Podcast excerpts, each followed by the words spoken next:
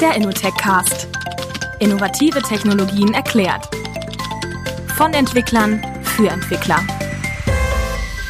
Von Frontend bis Backend. Von Microcontroller bis Big Data. Persönlich, direkt und in die Tiefe gehend.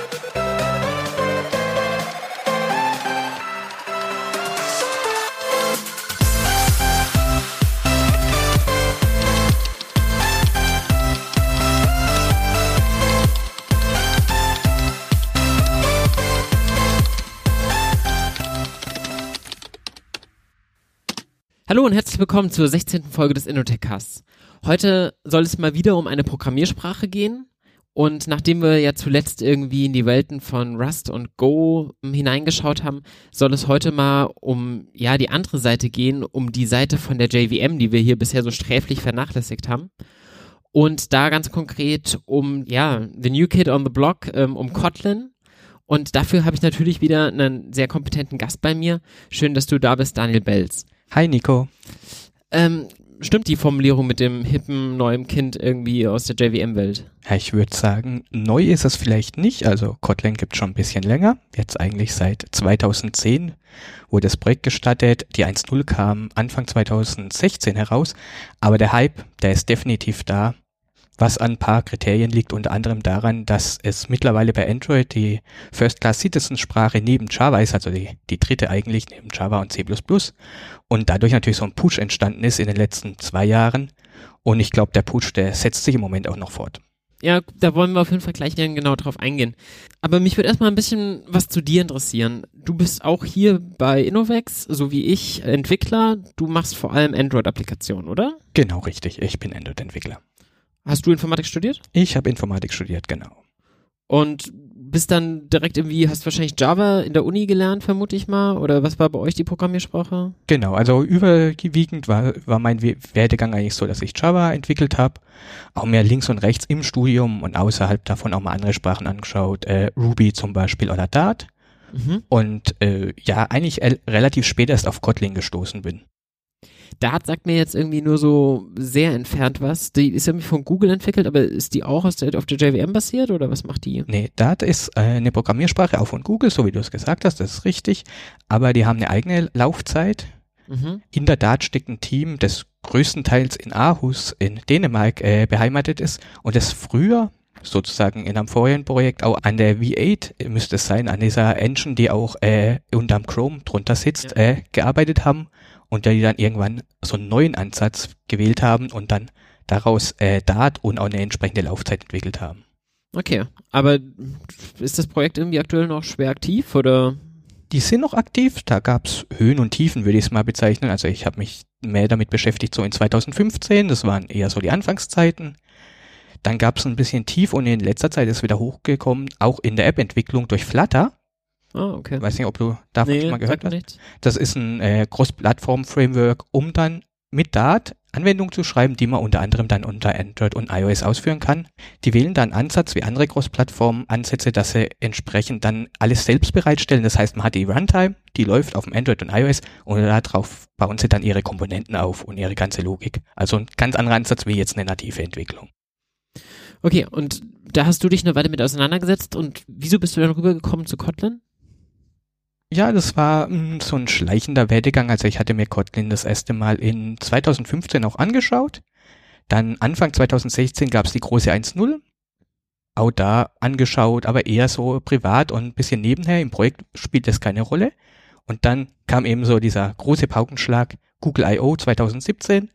Google kündigt an, jetzt First Class Citizen und dann war im Projekt, in dem ich zu der Zeit war, aber auch bei mir so klar, jetzt muss man sich Kotlin anschauen und nicht nur muss man, sondern jetzt sollte man auch, weil durch diese offizielle Unterstützung ändert sich natürlich viel. Es gibt eine gewisse Sicherheit, es ist eine gewisse Klarheit. Es ist auch, wenn man jetzt in einem Projekt ist, bei, als Dienstleister, beim Kunden, ist natürlich viel einfacher zu sagen, ja, wir sollten auf Kotlin setzen oder wir könnten ja auch Kotlin anstatt Java einsetzen, da es eben offiziell unterstützt wird. Also so eine offizielle Unterstützung ändert natürlich einiges. Und ich habe mich dann hinterher auch selbst gewundert, dass ich so spät auf diesen Zug aufgestiegen bin, weil viele Feature, die Kotlin bietet, über die wir sicher später auch noch reden, die kannte ich halt aus anderen Sprachen wie Ruby oder wie Dart. Und die haben ja auch in, in Java gefehlt, aber ich habe sie eigentlich nie so sehr vermisst, dass ich frühzeitig zu Kotlin gewechselt habe. Und hinter, nach dem Wechsel, also so ein vorgezogenes Fazit, würde ich heute sagen, hätte man fast schon früher machen können. Aber du hast es dir vor der Google I.O. schon angeschaut gehabt. Das heißt, als du es damals gehört hast, ging schon ein Jubelschrei so durch die Gegend? Oder was war denn dein erstes Gefühl, als du gehört hast, okay, ab sofort Android-Entwicklung in Kotlin unterstützt? Ja, ich würde sagen, es war kein Jubelschrei, aber es war schon so ein, ja, das ist super. Das ist eine Änderung, das war auch eine Google I.O. in der es zwar einige Ankündigungen gab, aber äh, keine so, für Android-Entwickler keine riesengroße oder keine super große, außer vielleicht dem, oder außer dem Wechsel zu Kotlin, aber das war so diese Ankündigung, die schon so einen Schub gegeben hat, jetzt für mich als Android-Entwickler zu sagen, oh ja, super. Das ist was, das ist was Interessantes, da sollten wir jetzt drauf setzen. Okay, ja, dann lass uns das nochmal ein bisschen strukturiert aufrollen. Also wir haben gesagt, Kotlin ist kompatibel komplett zu Java. Es ist irgendwie auch aus dem JVM-Kosmos und ist ursprünglich entwickelt worden oder ja, wurde ähm, unterstützt von JetBrains, der Firma, die halt hinter den ganzen großen Editoren bei mir, wäre es PyCharm, was ich benutze. Android Studio, glaube ich, ist die Version, die du viel benutzt von Genau. denen. Aber vom Prinzip her ist das, glaube ich, auch großteils dieselbe Codebase mit unterschiedlichen Plugins vorne dran, um halt diesen sehr, sehr flexiblen, sehr, sehr mächtigen Editor quasi zum Laufen zu bringen. Genau, also das ist so der, der Hintergrund. Das erklärt auch manches an Kotlin sehr gut, finde ich, also an der Sprache, weil man muss sich überlegen, woher kommen die Entwickler und warum haben die diese Sprache angefangen und warum haben sie Entscheidungen getroffen, die sie getroffen haben. Und ich denke, da ist dieser Hintergrund sehr, sehr wichtig.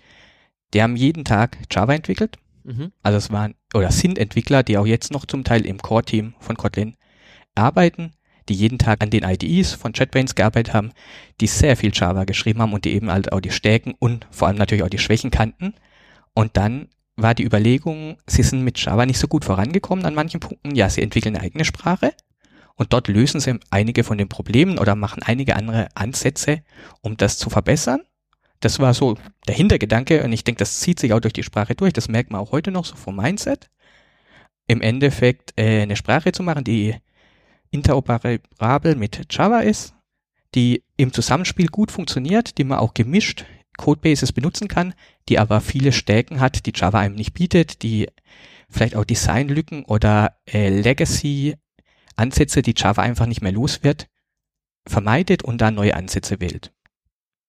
Das erinnert mich jetzt sehr an die Historie von einer Programmiersprache, über die wir hier geredet haben, nämlich Rust, die ja bei Mozilla entwickelt wurde, wo man auch einfach so den Bedarf hatte nach einer Sprache, die einfach von sich aus sicher ist und die einem da irgendwie noch neue Möglichkeiten gibt, die man eigentlich erstmal für sich selber entwickelt hat. Und so ähnlich war es bei JetBrains, die wollten wirklich eine Sprache, mit dem sie ihren Editor effizienter und flexibler weiterentwickeln können. Und es war jetzt erstmal noch nicht der erste Gedanke, wir wollen jetzt irgendwie eine Sprache, die da draußen irgendwie den Kosmos aufrollt, dass wir irgendwie damit bekannter werden oder sowas. Genau, so war es. Also das, die Intention am Anfang, so wie man das jetzt mitbekommt und jetzt dann erzählt bekommt, ist es, dass sie die Sprache eigentlich gar nicht so veröffentlichen wollten, sondern dass wirklich erstmal der interne Einsatz zur IDE-Entwicklung im Hintergrund stand und dass dann eben immer mehr daraus wurde, dass dann auch mit den ersten Veröffentlichungen immer mehr Interesse da war und dann sich dann eine Bewegung entwickelt hat, sowohl bei JetBrains selber als auch dann eine externe Community, in der immer mehr in die Sprache reingeflossen ist. Ähm, damals bei Mozilla war das ja erst so ein Hobbyprojekt von Graydon Hoare, der da so Ideen hatte und die man dann quasi aufgegriffen hat. Gibt es da bei Kotlin auch irgendwie einzelne Personen, die man rausstellen muss, die die Sprache sehr entscheidend geprägt haben und die die Grundlagen wirklich gelegt haben? Ja, ich denke, äh, einer, den man da auf jeden Fall nennen muss, auch weil er jetzt in einer sehr populären Position ist, ist der Andrei Breslav. Mhm. Das ist der, vom Titel her ist der, der Lead Language Designer, was jetzt äh, bei Kotlin bedeutet, dass es die höchste Instanz die Entscheidung trifft. Also äh, es gibt mittlerweile eine Foundation, die Kotlin Foundation, die ist relativ neu, die ist letztes Jahr entstanden. Die ist gegründet worden von JetBrains und von Google. Google eben als großer Unterstützer jetzt auch mit Android von Kotlin. Ja. Und da ging es einfach darum, eine Struktur zu schaffen. Und der André Breslav, der schon vorher in so einer Lead-Rolle war, ich weiß nicht, ob der Titel dasselbe war, aber der eigentlich die Designentscheidung, die Sprachentscheidung auch in Kotlin getroffen hat, also auf höchster Ebene, also so diese Executive-Ebene, der ist jetzt immer noch verantwortlich und der hat auch sehr früh schon mitgearbeitet und ist auch jemand, der sich auch auch im Internet, auch immer wieder in Artikeln und in Posts und auf Twitter und auf anderen sozialen Medien auch immer wieder äußert, erklärt, auch manchmal was Sachen hinterfragt und da Kotlin vorantreibt. Wie ist denn der Werdegang von Kotlin? Also 2010 irgendwie hast du gesagt, ist die 1.0, ähm, glaube ich, entstanden. Und, ah nee, Quatsch, die, Nee. die 1.0 war später, ne? Genau, äh, 2010 war der Start. Das Okay. war aber noch in-house dann. Ah, okay. Und dann wurde es irgendwann veröffentlicht und dann, dann kam irgendwann dieser Meilenstein mit der Google I.O. Und bei welcher Version ist man jetzt gerade? Äh, wir sind jetzt bei der 1.3, genau genommen bei der 1.3.30. Okay, und dazwischen hat sich da viel gewandelt? Hat man irgendwelche Breaking Changes machen müssen? Und wie ist da der Werdegang der Sprache in den letzten Jahren? Es gab Breaking Changes in Relation aber zu anderen Programmiersprachen jetzt nicht so große. Also jetzt anderes Gegenstück auf einer anderen äh, mobilen Plattform, jetzt Swift. Mhm. Swift ist ja dafür bekannt, dass das sehr, sehr große äh, Breaking Changes zwischen den Versionen 1, 2, 3, also zwischen Major-Versionen gab. So groß sind die Unterschiede bei Kotlin nicht, aber es gab immer wieder Änderungen. Es gab auch APIs, die man stark verändert hat. Gerade in der Zeit vor 1.0. Seit 1.0 ist es wie vom Semantic Versioning auch bekannt, äh, so dass sie natürlich versuchen, Änderungen eher ohne Breaking Changes oder eher flüssiger einzubauen, so dass halt bestehende Codebases auch angepasst werden können. Meine Sprache mit noch einer ganz klassischen Versionierung, so wie man es irgendwie auch erwarten würde, eine 1.0, die dann halbwegs stabil ist und seitdem einer kontinuierlichen Weiterentwicklung. Genau. Äh, Sie haben da auch äh, tatsächlich Mechanismen, vielleicht auch was, was wir später nochmal erwähnen. Es gibt immer Experimental Feature, Mhm. die als Experimental gekennzeichnet sind, für die man stellenweise auch im Compiler dann auch Flags aktivieren muss, um sie zu nutzen, Mhm. die dann so ein äh, Playground sind, möchte ich es mal nennen, also so eine Spielwiese, wo sie sich auch das Feedback von der Community einholen können, auch nochmal was verändern können, aber schon mal das in der in der Praxis testen, beziehungsweise vielleicht nicht im Produktiveinsatz, aber äh, Entwickler schon mal in ihren eigenen Hobbyprojekten, in anderen Projekten schon mal ausprobieren, auch in Open Source Projekten natürlich. Und äh, so sind sie eigentlich immer dran, die Sprache weiterzuentwickeln und eine Evolution, das ist auch was sie als Begriff öfters benutzen, jetzt in Interviews, in Artikeln, in Vorträgen, das ist eine Evolution der Sprache. Das heißt, sie wollen die Sprache immer weiterentwickeln, immer weiter vorankommen. Ja, wir haben jetzt gesagt, es ist First Class Citizen für Android-Entwicklung, aber das ja auch erst seit 2017. Wofür wurde es denn davor vor allem eingesetzt, beziehungsweise was ist denn sonst neben Android-Apps so die Haupteinsatzzwecke für die Sprache? Ja, also zuvor eingesetzt wurde es äh, natürlich trotzdem schon für Android. Es war eben nicht offiziell unterstützt, aber es gab schon äh, relativ guten Support, also es hat schon funktioniert. In den letzten Jahren haben sie dann noch ein paar andere Bereiche rauskristallisiert, in denen Kotlin hervorstechen kann. Eins ist natürlich Backend-Entwicklung. Ganz äh, bekannt ist da das Spring Framework mit Spring Boot 2 und Mhm. Spring, äh, Spring 2, die mittlerweile auch Kotlin als First-Class-Citizen-Sprache, also neben Java als offiziell unterstützte Sprache, ja, unterstützen, beziehungsweise eben da Support anbieten, auch entsprechend die Dokumentation anpassen. Was auch bei Android ein wichtiger Punkt war, eben, dass, dass man die Sprache unterstützt und dadurch auch Dokumentation, Trainings, Guides, Referenzen etc. auf die Sprache auslegt. Ein weiterer Bereich, der jetzt noch eine Nische ist, ist äh, Web. Also es gibt die Möglichkeit, Kotlin durch JavaScript zu machen. Ist, ist natürlich die Frage, möchte man das? Es geht. Es gibt auch Anwendungsfälle, die gibt es wahrscheinlich immer. Aber auch Kotlin ist natürlich kein Silver Bullet als Sprache. Also es, ist, es gibt, ich zähle gleich noch mehr auf, aber ich glaube, man muss sich ja immer im Auge behalten. Android-Apps und Backend-Systeme ist, ist wahrscheinlich wirklich im Moment so der, der Kernbereich. Alles, was danach kommt, gibt's Möglichkeiten, aber ist vielleicht nicht bei allen so der Ansatz, der der perfekte in jedem Fall ist. Wie das halt immer ist, eine Programmiersprache ist ja auf einen gewissen Anwendungszweck vielleicht entwickelt worden oder für einen gewissen Anwendungszweck und man kann es eben nicht unbedingt universell für alles perfekt einsetzen. Unterscheidet sich natürlich an der Stelle auch wesentlich von JavaScript. Wir haben jetzt noch nicht so viel über die eigentlichen Spracheigenschaften von Kotlin geredet. Vielleicht sollten wir das mal kurz machen. Wir haben schon gesagt, es ist JVM-basiert. Entsprechend ist es natürlich eine kompilierte und statisch typisierte Sprache, was es ja schon mal wesentlich von JavaScript unterscheidet. Wie sieht es denn ansonsten mit der Sprache aus? Wenn es das bessere Java sein soll, was ja immer so gesagt wird, dann ist es wahrscheinlich objektorientiert? Jetzt objektorientiert, genau, also wie du schon gesagt hast, statisch typisiert, objektorientiert, auch funktionale Programmierung ist möglich, aber jetzt im Gegensatz zu einer anderen klassischen JVM oder bekannten JVM-Sprache wie Scala ist es nicht so sehr im Fokus, Mhm. weil Scala ist das ja schon einer der Hauptanwendungszwecke mittlerweile und auch schon im Fokus. Äh, Das grenzt es auch relativ gut vielleicht von Scala ab, wenn man sich so ein bisschen anschaut, was sind die Anwendungszwecke bei Kotlin, würde ich sagen, ey, funktional ist möglich, aber Android und Backend als klassischer Anwendungsfall, bei Scala dann eher vielleicht auch Fälle, in denen man mehr funktional arbeiten will, zur Datenprozession etc. Ich kann nochmal kurz die weiteren Plattformen aufzählen, wenn du willst, oder die Möglichkeiten, dass wir die vielleicht abgeschlossen haben. Also genau, es gibt noch die Möglichkeit Kotlin Multiplattform. Das ist ein Ansatz, der mittlerweile auch ein bisschen hochkommt. Das heißt, im ähnlicher Ansatz, wie wir ihn vorhin mit Dart and Flutter äh, besprochen haben, nämlich Code in Kotlin schreiben und dann auf Android und iOS lauffähig bekommen. Das funktioniert so unter Android natürlich ganz einfach. Kotlin Code, äh, da läuft eine Runtime, die entsprechend äh, den Code interpretieren kann, also die Class-Files, die da rausfallen. Das ist gar kein Problem und äh, unter iOS wird dann eben Cross-Compiling äh, gemacht äh, über C-Lang oder LLVM zu C und dann wird es eben entsprechend in iOS eingebunden. Okay. Ist ein Ansatz, der auch jetzt mittlerweile öfters mehr so in den Mittelpunkt gerückt wird, in Konferenzen etc., aber der auch noch in den Kinderschuhen steckt, in dem es auch noch nicht so eine große Verbreitung gibt. Also das ist wahrscheinlich eher der Fall, wenn man irgendwie sehr viel Wert auf seine Android-App legt und dann halt man auch günstig irgendwie eine iOS-App rausrennen will, bis man da was eigenes entwickelt hat, oder? Das ist auf jeden Fall ein Anwendungsfall, der öfters mal aufkommt oder auch sowas, wenn man eine eher komplexere Business-Logik hat, Mhm. die man vielleicht nur einmal schreiben will, auch damit es keine Unterschiede jetzt zwischen den einzelnen Clients gibt. Und äh, die kann man dann natürlich sehr gut teilen.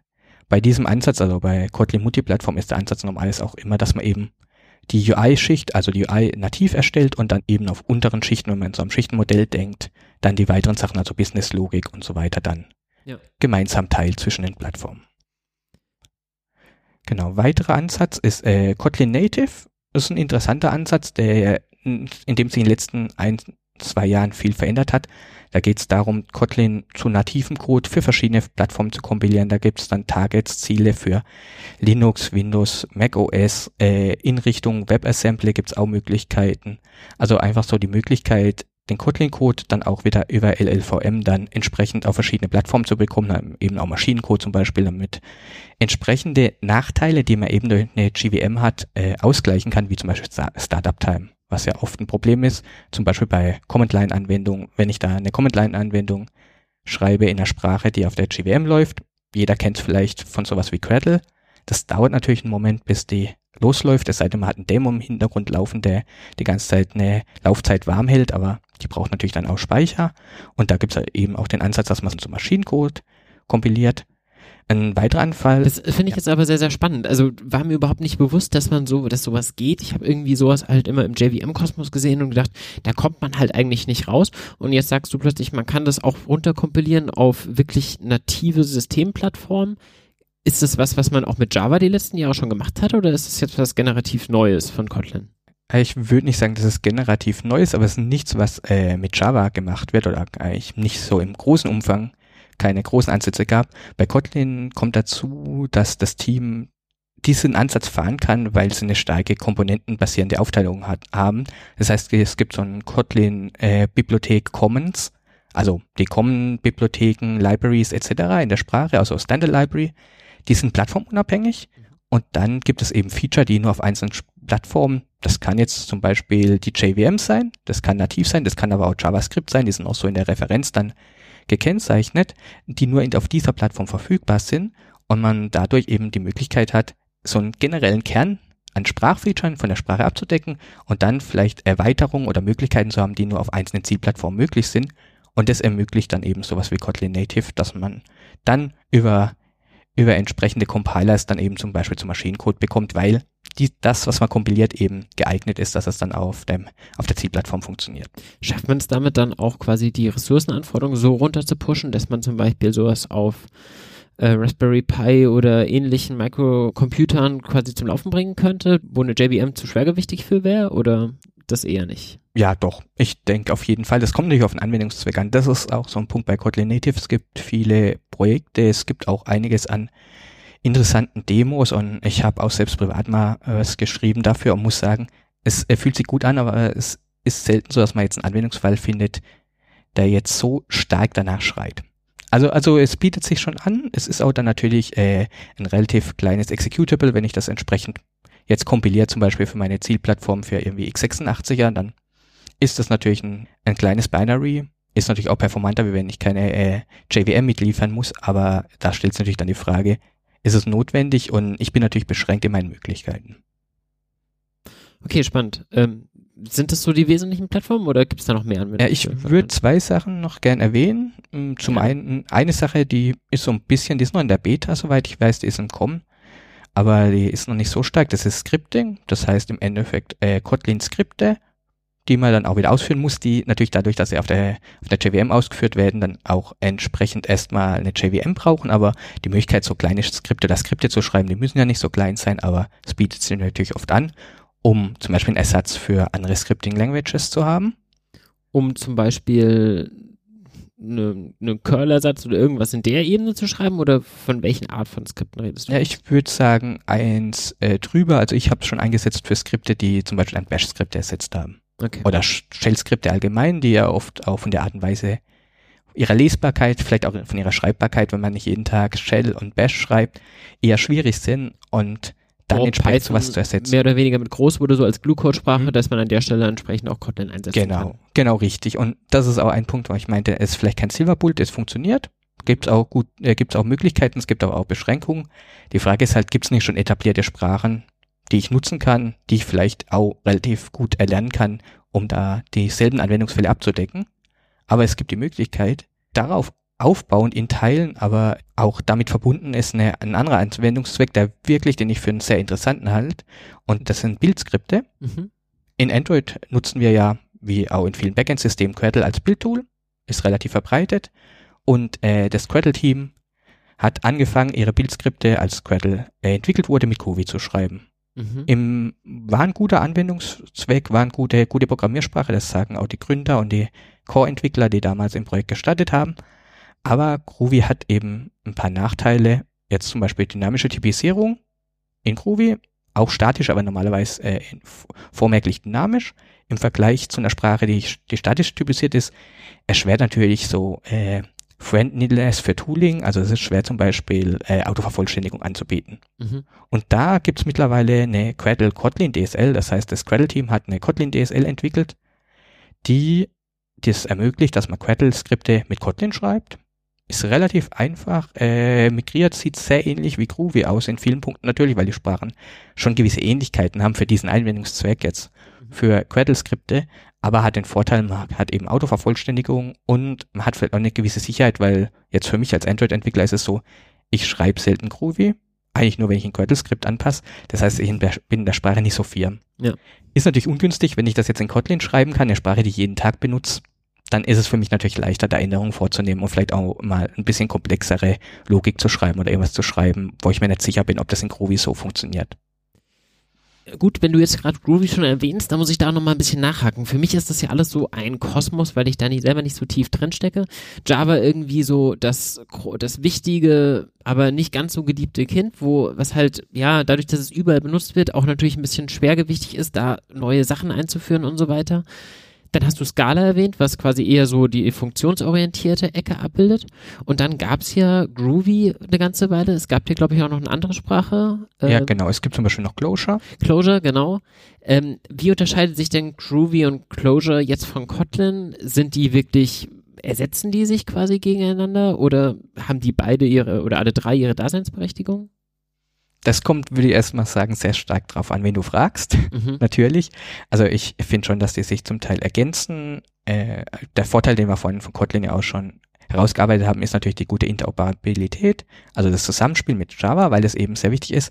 Das ist zum Beispiel bei Scala in manchen Punkten schwierig, nach meiner Erfahrung, weil eben Scala auch Feature bietet oder die inkompatibel einfach sind zu manchen zu Java, sowas wie Union Types. Das lässt sich in, in Java nicht abbilden, also es ist schwer, sowas aus Java heraus aufzurufen. Und äh, Groovy ist wieder auch äh, natürlich speziell, weil dynamisch typisiert, was natürlich auch wieder eine Schwierigkeiten erzeugt. Und bei Closure habe ich ähnliches gehört, wobei ich da nicht so tief in der Sprache drin bin. Aber im Endeffekt ist es so, es gibt verschiedene Anwendungszwecke und jede Sprache hat ihre Vor- und Nachteile. Für meinen Anwendungszweck, also für Android würde ich sagen, und vielleicht auch für Backend-Systeme, ist Kotlin sehr gut geeignet, eben weil sehr nah an Java, gute Interop, äh, gute Zusammenarbeit, man auch bestehend, dadurch auch bestehende Java-Bibliotheken sehr leicht nutzen kann und einfach diese, diese Integration sehr einfach ist. Ist da Kotlin heute aus deiner Sicht schon weitergekommen als jetzt zum Beispiel irgendwie einen Groovy früher? Also zum Beispiel hast du das Spring Framework erwähnt, wo es ja jetzt First Class Citizen sind, ist oder dasselbe mit der Android-Applikationsentwicklung. Da ist Groovy ja nicht so unterstützt, oder? Nee, also da ist, äh, ich weiß nicht äh, im Detail, wie es in der Backend-Systemen ist, aber da ist eigentlich auch Java immer so der Platzhirsch gewesen und nicht nur Platzhirsch, sondern auch so die große Wahl. Und äh, Kotlin ist in den Bereichen immer stärker unterwegs in Android E. In Android haben wir natürlich auch nochmal eine sehr spezielle Lage. Also, um das mal kurz zu skizzieren. Android ist, ich sag oft auch so am Versionsstand Java 7.5. Wir können Teile der Java API nutzen und bis der Sprachfeature, aber nicht alles, weil eben Android-Geräten mit einer niedrigeren Android-Version äh, die APIs nicht verfügbar sind. Und dadurch äh, ist es auch so, dass man eben gewisse Feature, die vielleicht auch ein Backend-Entwickler jetzt benutzt und auch problemlos mit Java 8 benutzen kann, dass die eben bei uns nicht verfügbar sind jetzt im Android-Umfeld und deshalb halt noch, noch, noch so eine größere Notwendigkeit ist zu einer Sprache oder zu einer Umgebung, die uns einfach ein paar Feature bietet, die wir nicht haben. Und äh, ich glaube, deshalb ist es auch bei Android so sehr positiv angenommen worden und verbreitet sich auch rasend schnell, beziehungsweise auch die Akzeptanz wurde sehr schnell sehr groß von Kotlin. Im Backend ist es deshalb vielleicht verhaltener, weil man eben auch äh, näher an den neuen Java-Versionen dran ist, weil es natürlich viel leichter ist, neue Java-Versionen einzusetzen und auch neue Feature dadurch zu bekommen. Ich glaube ja, Java ist in der Uni im Moment in Deutschland immer noch so die Sprache, die gelernt wird. Glaubst du, an der Stelle wird es vielleicht irgendwann auch ein Umdenken passiert? Würdest du jemand empfehlen, wenn er in die JVM-Welt einsteigen möchte, jetzt dann direkt mit Kotlin einzusteigen? Oder meinst du eigentlich an Java für trotzdem die nächsten Jahre definitiv noch keinen Weg vor, dran vorbei? Für Neueinsteiger? Mhm. Ich bin der Meinung, man kann trotzdem mit Kotlin einsteigen. Das Feature-Set ist größer, wenn man sich so ein paar spezielle Feature anschaut, aber natürlich, wenn man als Einsteiger in der Programmiersprache anfängt, äh, wird man nie das gesamte Feature-Set kennenlernen. Ich habe aber auch schon gegenteilige Meinung gehört. Also das ist ein Punkt, der auch öfters hier im Kollegenkreis oder mit anderen Entwicklern diskutiert wird, die auch viel Kotlin und Java machen und gemacht haben. Manche empfehlen immer noch Java, weil es eben doch so der Ursprung ist und auch vielleicht in manchen Dingen einfacher. Ich würde sagen, man kann durchaus auch in Zukunft sich vorstellen und ich glaube, das wird auch ein Weg sein, der vielleicht irgendwann mal kommt, dass auch in der Lehre dann mit Kotlin angefangen wird und nicht mit Java. Ja, cool. Dann wollen wir doch mal noch ein bisschen tiefer in diese spannende neue Sprache reinschauen. Wir haben gesagt, Kotlin möchte irgendwie das bessere Java sein, aber das ist ja irgendwie, ich möchte nur besser sein, als was das ein bisschen unkonkret. Was sind denn so die übergeordneten Ziele, die Kotlin wirklich verfolgt aus deiner Sicht? Ja, es gibt äh, drei Punkte, die oft genannt werden. Es ist auch so, dass das Kotlin-Team eigentlich das nie so ausspricht, dass sie das bessere Java sein wollen. Also das ist so eine Unterstellung, würde ich mal sagen, die aber auch von mir oft gemacht wird, die, die man öfters hört und auch vielleicht so was, was man aus dem Informationen rausziehen kann. Die drei wichtigen Punkte, die sie erwähnen, ist, dass es äh, concise ist, also prägnant, dass es safe ist, also sicher und interoperable, also interoperativ mit, mit Java. Und ich glaube, das sind wirklich drei interessante Punkte, die man auch immer wieder in den Sprachfeatures, die wir gleich besprechen werden, sehen wird. Also prägnant im Sinn von kurzer Code, äh, übersichtlich, verständlich, äh, auch vielleicht ein bisschen Overhead, für den Java ja auch bekannt und ehrlicherweise auch berüchtigt ist, äh, loszuwerden und Safe halt, um gewisse Programmierfehler, die auftreten können, die auch von Java auch bekannt sind, loszuwerden und genau die Interoperabilität natürlich mit Java, die natürlich immer noch im Mittelpunkt steht und die gegeben sein muss.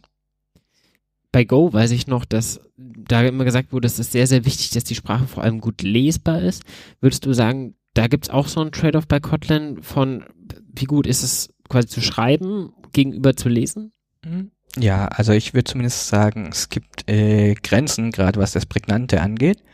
Also es ist gut lesbar, auch gut schreibbar, beides, äh, meiner Meinung nach. Äh, ähnlich zu Java, bisschen kompakter, aber man kann auch äh, manche Anwendungsfälle auch sehr kompakt ausdrücken, in einer Art und Weise, die dann der Lesbarkeit sehr schadet auch äh, mehr meiner Meinung nach als in Java, weil man eben einige Sprachfeature hat, einige Möglichkeiten hat, einzelne Sachen auszudrücken, die dann so kurz sind, auch in Einzeilern, die vielleicht in Java so nicht möglich sind und die dann natürlich nicht der Lesbarkeit dienen. Also, da höre ich jetzt so raus, es gibt mehr als einen Weg, eine Sache auszudrücken in Kotlin. Da gibt es eher so die Freiheit für den Entwickler zu machen, wie es ihm beliebt, oder? Ja, in manchen Punkten gibt's das. Es ist auch so eine typische Entwicklungskurve eines Kotlin-Entwicklers vom Einsteiger zum vielleicht äh, Experten oder jemand, der sich besser auskennt, ist auch, dass man vielleicht am Anfang ein Kotlin schreibt, das sehr ähnliches wie Java. Das ist verständlich, also wenn man aus dem, mit einem Java-Background da rangeht, dann äh, schreibt man natürlich sehr ähnlich und dann wird es immer idiomatischer. Das ist auch so ein Punkt, der oft erwähnt wird. Idiomatisches Kotlin hat halt ein paar Eigenheiten, hat ein paar Funktionen, auch vielleicht sowohl aus der Standardbibliothek wie auch äh, natürlich Sprachfeature, die man einsetzt, die das Ganze natürlich schöner lesbar oder besser, besser machen im Sinn von vielleicht auch performanter. aber äh, an die man sich erst ranarbeiten muss. Ja, da wollen wir uns langsam auch mal denen nähern. Ähm, aber vielleicht müssen wir erstmal noch so ein bisschen um die wesentlichsten Eigenschaften oder die wesentlichsten Elemente der Sprache drüber reden. Du hast gesagt, es ist von der Syntax ja irgendwie schon ähnlich wie Java. Das heißt, ich habe irgendwie wahrscheinlich viele geschweifte Klammern. Ja, genau. Also, Return-Keywords und so weiter. Genau, es ist äh, vieles auf den ersten Blick sehr ähnlich. Also manches ist unterschiedlich, aber ja, ich habe hab ähnliche Keywords in vielen Punkten. Ich habe die geschweiften Klammern, wie man sie kennt. Ich habe äh, keine Semikolons, meistens. Also Semikolons am Ende sind optional. Mhm. Das ist schon mal so, so eine erste Änderung, die man vielleicht, wenn man jetzt Kotlin-Code neben Java-Code legt, die einem sofort auffällt. Dann habe ich Klassen, auch mit dem Class-Keyword, wie, wie man es kennt. Ich habe Funktionen, da sieht man dann schon so einen ersten Unterschied, nämlich eine Funktion, die äh, fängt mit äh, dem Keyword Fun an mhm. für Function oder für Spaß, kann man sich vielleicht aussuchen. Und auch im Aufbau die Signatur von so einer, so einer Methode, um das mal kurz anzureißen, ist ein bisschen anders. Nichts, was neu erfunden wurde, aus Sachen, die andere Programmiersprachen so machen. Der Rückgabewert wird nach dem Fun, wird nicht nach dem Fun-Keyword angegeben, so wie es ja in Java wäre, sondern erst am Ende von der Methodensignatur. Das heißt, ich habe so ein Keyword Fun, dann mein Methodenname, dann meine runden Klammern mit meinen äh, Parametern drin und danach Doppelpunkt und dann den Rückgabewert und dann die geschweiften Klammern für die für den Funktionsblock. Und das heißt, wir, ha wir haben hier schon so, ein, so einen Aufbau, der ein bisschen sich unterscheidet, wo man auch vielleicht sofort beim zweiten Blick dann, wenn wir hier diesen Java Kotlin Code Vergleich wieder machen, sofort sieht, ah, das ist doch was anderes, das ist kein Java. Ja, finde ich spannend, wenn du das so sagst, weil ich habe zwar Java in der Uni gelernt, aber seit Ewigkeit nicht mehr programmiert. Und wenn du jetzt so sagst, ja, zum Beispiel irgendwie am Ende sagt man halt irgendwie Return und gibt halt zurück, was man dann zurückgeben möchte, dann denke ich mir so, ja klar, ist doch irgendwie nichts Besonderes, macht noch alle Sprachen so, aber stimmt. Java macht das zum Beispiel nicht. Ich persönlich, ich weiß nicht, wie dir das geht, der einen Java-Background hat, ich persönlich finde das sehr, sehr viel intuitiver, dass man am Ende einer Funktion äh, nochmal sagt, okay, das ist ja, was ich zurückgeben möchte auch wenn ich die andere Logik vielleicht auch nachvollziehen kann im Sinne von, ich plane meine Funktion, dann muss ich ja bei der Funktion am Anfang schon wissen, was ich zurückgebe, aber irgendwie suchen tue ich ja am Ende danach. Genau, ich glaube, das sind auch so die zwei Gedankengänge, warum man Weg A oder Weg B wählt.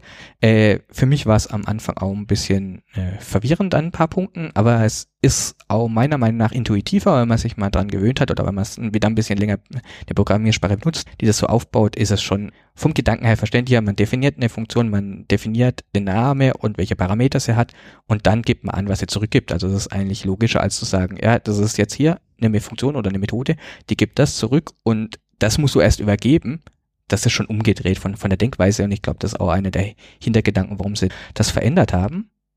Eine weitere Besonderheit, auch wieder eine Sache, die umgedreht ist, jetzt im Vergleich zu Java, aber auch andere Sprachen zu machen, ist die Frage, wie ist es bei meinen Parametern zum Beispiel von der Methode, wie tue ich mein Typ und mein äh, Name von der Variable angeben. Mhm. Ganz klassisch, in Java ist es ja, ich sage dann String, myString, String Value und in Kotlin wird es auch anders gemacht, ist aber auch nichts Neues, kennt man aus anderen Programmiersprachen. Ich gebe erst den Namen an, dann Doppelpunkt und dann den Typ. Mhm. Also ein Aufbau, auch, auch hier ist immer wieder eine Diskussion. Ähm, es gibt mittlerweile auch eine Verschiebung, was man so liest. Es gibt immer mehr Sprachen, die, die den Aufbau in, in den letzten Jahren wieder machen, der auch nicht neu ist, aber der, der wieder in Mode kommt, dass man eben erst den Namen angibt und dann den Typ. Da kann man, glaube ich, meiner Meinung nach drüber diskutieren, weil natürlich der Typ schon sehr essentiell ist. Aber Kotlin hat auf jeden Fall diesen Weg gewählt und wenn man das mal ein bisschen benutzt, gewöhnt man sich auch sehr schnell daran, auch als Java-Entwickler. Ja, ich glaube auch. Also man, man, kann sich da natürlich lange vorher viele Gedanken drum machen, aber im Endeffekt, wenn man dann einmal drin ist, dann merkt man es eigentlich auch gar nicht mehr. So wie wenn man irgendwie dann irgendwie zwei Sprachen gut spricht, dann weiß man auch immer gar nicht so genau, in welcher man gerade unterwegs ist oder so. Wenn da mal ein gutes Beispiel auch vielleicht, was man schon mal so voranschicken kann, mit den zwei Sprachen, auch ein Problem, dass man auch, wenn man zum Beispiel zwei gesprochene Sprachen spricht, ist ja, dass man vielleicht zwischendrin Wörter vertauscht in der falschen Sprache sagt. Auch das ist mir am Anfang öfters passiert, hört man auch von anderen Entwicklern. Wenn ich Java entwickle und Kotlin vielleicht auch noch parallel im selben Projekt noch Codebases habe mit beiden, kann das natürlich mal passieren, dann ist das natürlich schwierig beim Umstieg, aber mit der Zeit gewöhnt man sich dran. Ja, da sind Programmiersprachen tatsächlich irgendwie erstaunlich nah an echten Sprachen. Ich weiß noch, ich habe irgendwie erst Spanisch versucht zu lernen, habe hab dann gewechselt auf Türkisch lernen und hatte im selben Klassenraum zur selben Tageszeit, am selben Tag quasi den Unterricht wie vorher und habe plötzlich aber eine andere Sprache gesprochen und mein, mein Kopf war überhaupt nicht in der Lage, das umzuändern. Und dann habe ich plötzlich irgendwie in Türkisch als mit spanischen Wörtern gekommen und danach bin ich wieder zurück auf Spanischkurs gewechselt und habe dann türkische Wörter benutzt. Also das war ganz, mhm. ganz merkwürdig. Ja, ähnlichen Kontextwechsel, glaube ich. Den muss man dann auch mal bei, bei Kotlin und Java mitmachen. Ähm, du hast gesagt, Kotlin nimmt einige Sachen implizit. Also die Semikolons sind, muss man nicht sagen, ich weiß nicht, ob wir es schon erwähnt haben, aber man muss nicht den Typ unbedingt angeben für eine Variable, sondern der kann, glaube ich, auch quasi inferred werden, also irgendwie mhm. abgeschätzt werden von der Programmiersprache. Wie ist das mit dem Return-Wert? Nimmt er quasi das letzte Statement auch automatisch als Return-Value, wenn ich da keins angebe oder das dann doch nicht? Nee, das nicht. Also man muss da auch unterscheiden, manche Sachen kann abgeleitet werden. Also wenn ich eine Variable deklariere, kommen wir gleich, glaube ich, auch nochmal drauf, gibt es auch noch ein paar interessante Punkte. Dann muss ich in den meisten Fällen, also es gibt natürlich immer eine Ausnahme, aber in den meisten Fällen muss ich keinen Typ angeben, weil er die ableiten kann. Also wenn ich jetzt einen String äh, deklariere und ich initialisiere auch gleich, dann ist eigentlich relativ offensichtlich, das ist ein String. Den Typ kann man ableiten, das machen viele Sprachen so. Ich meine, Aussprachen wie zum Beispiel C++ haben ja mittlerweile so Möglichkeiten mit Auto. Mhm. Also das ist ja auch ein Trend, der immer mehr kommt, dass Sprachen immer mehr Type Inference oder ja genau Type Deduction, wie es bei C++ heißt, einsetzen. Äh, das ist eine Sache. Das gilt jetzt zum Beispiel nicht für das vorige Beispiel mit äh, den Methoden. Also wenn ich einen Parameter angebe von der Methode, muss ich natürlich immer noch sagen, welcher Typ es sein muss, weil es muss ja definiert sein, was ich reinstecken darf als Argument. Das gilt natürlich nicht, aber für eine Variablendeklaration schon. Der Rückgabewert in einer äh, Funktion muss ich an, auch angeben, mit einer Ausnahme. Wenn ich keinen angebe, dann ist es äh, vom Typ Unit Unit ist so mehr oder minder das Gegenstück zu Void. Das heißt, ich sage ja, es gibt kein, gibt kein Rückgabewert, das ist eine Funktion, die nichts zurückgibt. Dann muss ich es nicht angeben, das ist so der Default-Wert einfach für eine, für eine Funktion. Okay, dann ist halt klar, eigentlich eine Methode. Also ich habe zumindest in der Uni mal gelernt, eine Methode gibt nichts zurück und eine Funktion gibt was zurück aus der Java-Welt. Ich weiß nicht, gibt es das wirklich? Ich frage mich das auch oft und ich versuche mir da oft äh, dann genau auszudrücken. In der Kotlin-Doku ist es so, dass sie diese Unterschied machen zwischen äh, Member Function, mhm. was im Endeffekt also eine Methode ist, die, das heißt, die ist innerhalb von einer Klasse und eine Function ist halt sozusagen alles, also kann auch zum Beispiel Top-Level sein, also außerhalb von der Klasse etc. Also das ist eine Unterscheidung, wie sie in der Kotlin-Doku oft anzutreffen ist. Aber sowohl in der Literatur und natürlich noch viel breitgefächerter in der Praxis, wenn man irgendwie Artikel liest, äh, sieht man es sehr vermischt. Mir ist, ist es aufgefallen, ich benutze es auch manchmal vertauscht. Also im Endeffekt, wenn man von Funktionen spricht bei Kotlin, ist man immer auf der richtigen Seite. Und wenn es eben dann eine Methode ist, weil sie innerhalb von einer, von einer Klasse ist, dann ist es halt eine Spezialform davon in Java gibt es ja dann auch noch diese verschiedenen Keywords wie irgendwie private oder public für die Zugehörigkeit einer Variable. Ist sie quasi sichtbar nach außen außerhalb von einer Funktion oder nicht? Ähm, sowas gibt es in Kotlin auch. Genau, also gibt es in Kotlin auch, auch sehr stark angelehnt an das von Java, was natürlich auch wieder die Interoperabilität erleichtert. Es gibt Private, das ist wie bei Java. Private heißt Private, es darf nur in die entsprechende äh, die entsprechende Klasse oder die oder in, innerhalb von dem entsprechenden Scope äh, drauf zugegriffen, auch gelesen und schreiben werden. Es gibt Protected, das ist wie Private, aber auch Subklassen, also Subklassen dürfen drauf zugreifen. Es gibt Internal, das ist was Neues, das kennen wir so von Java nicht. Internal bedeutet es, innerhalb des Moduls darf drauf zugegriffen werden. Und das ist schon so eine interessante Definition, weil die Frage ist ja, was ist so ein Modul?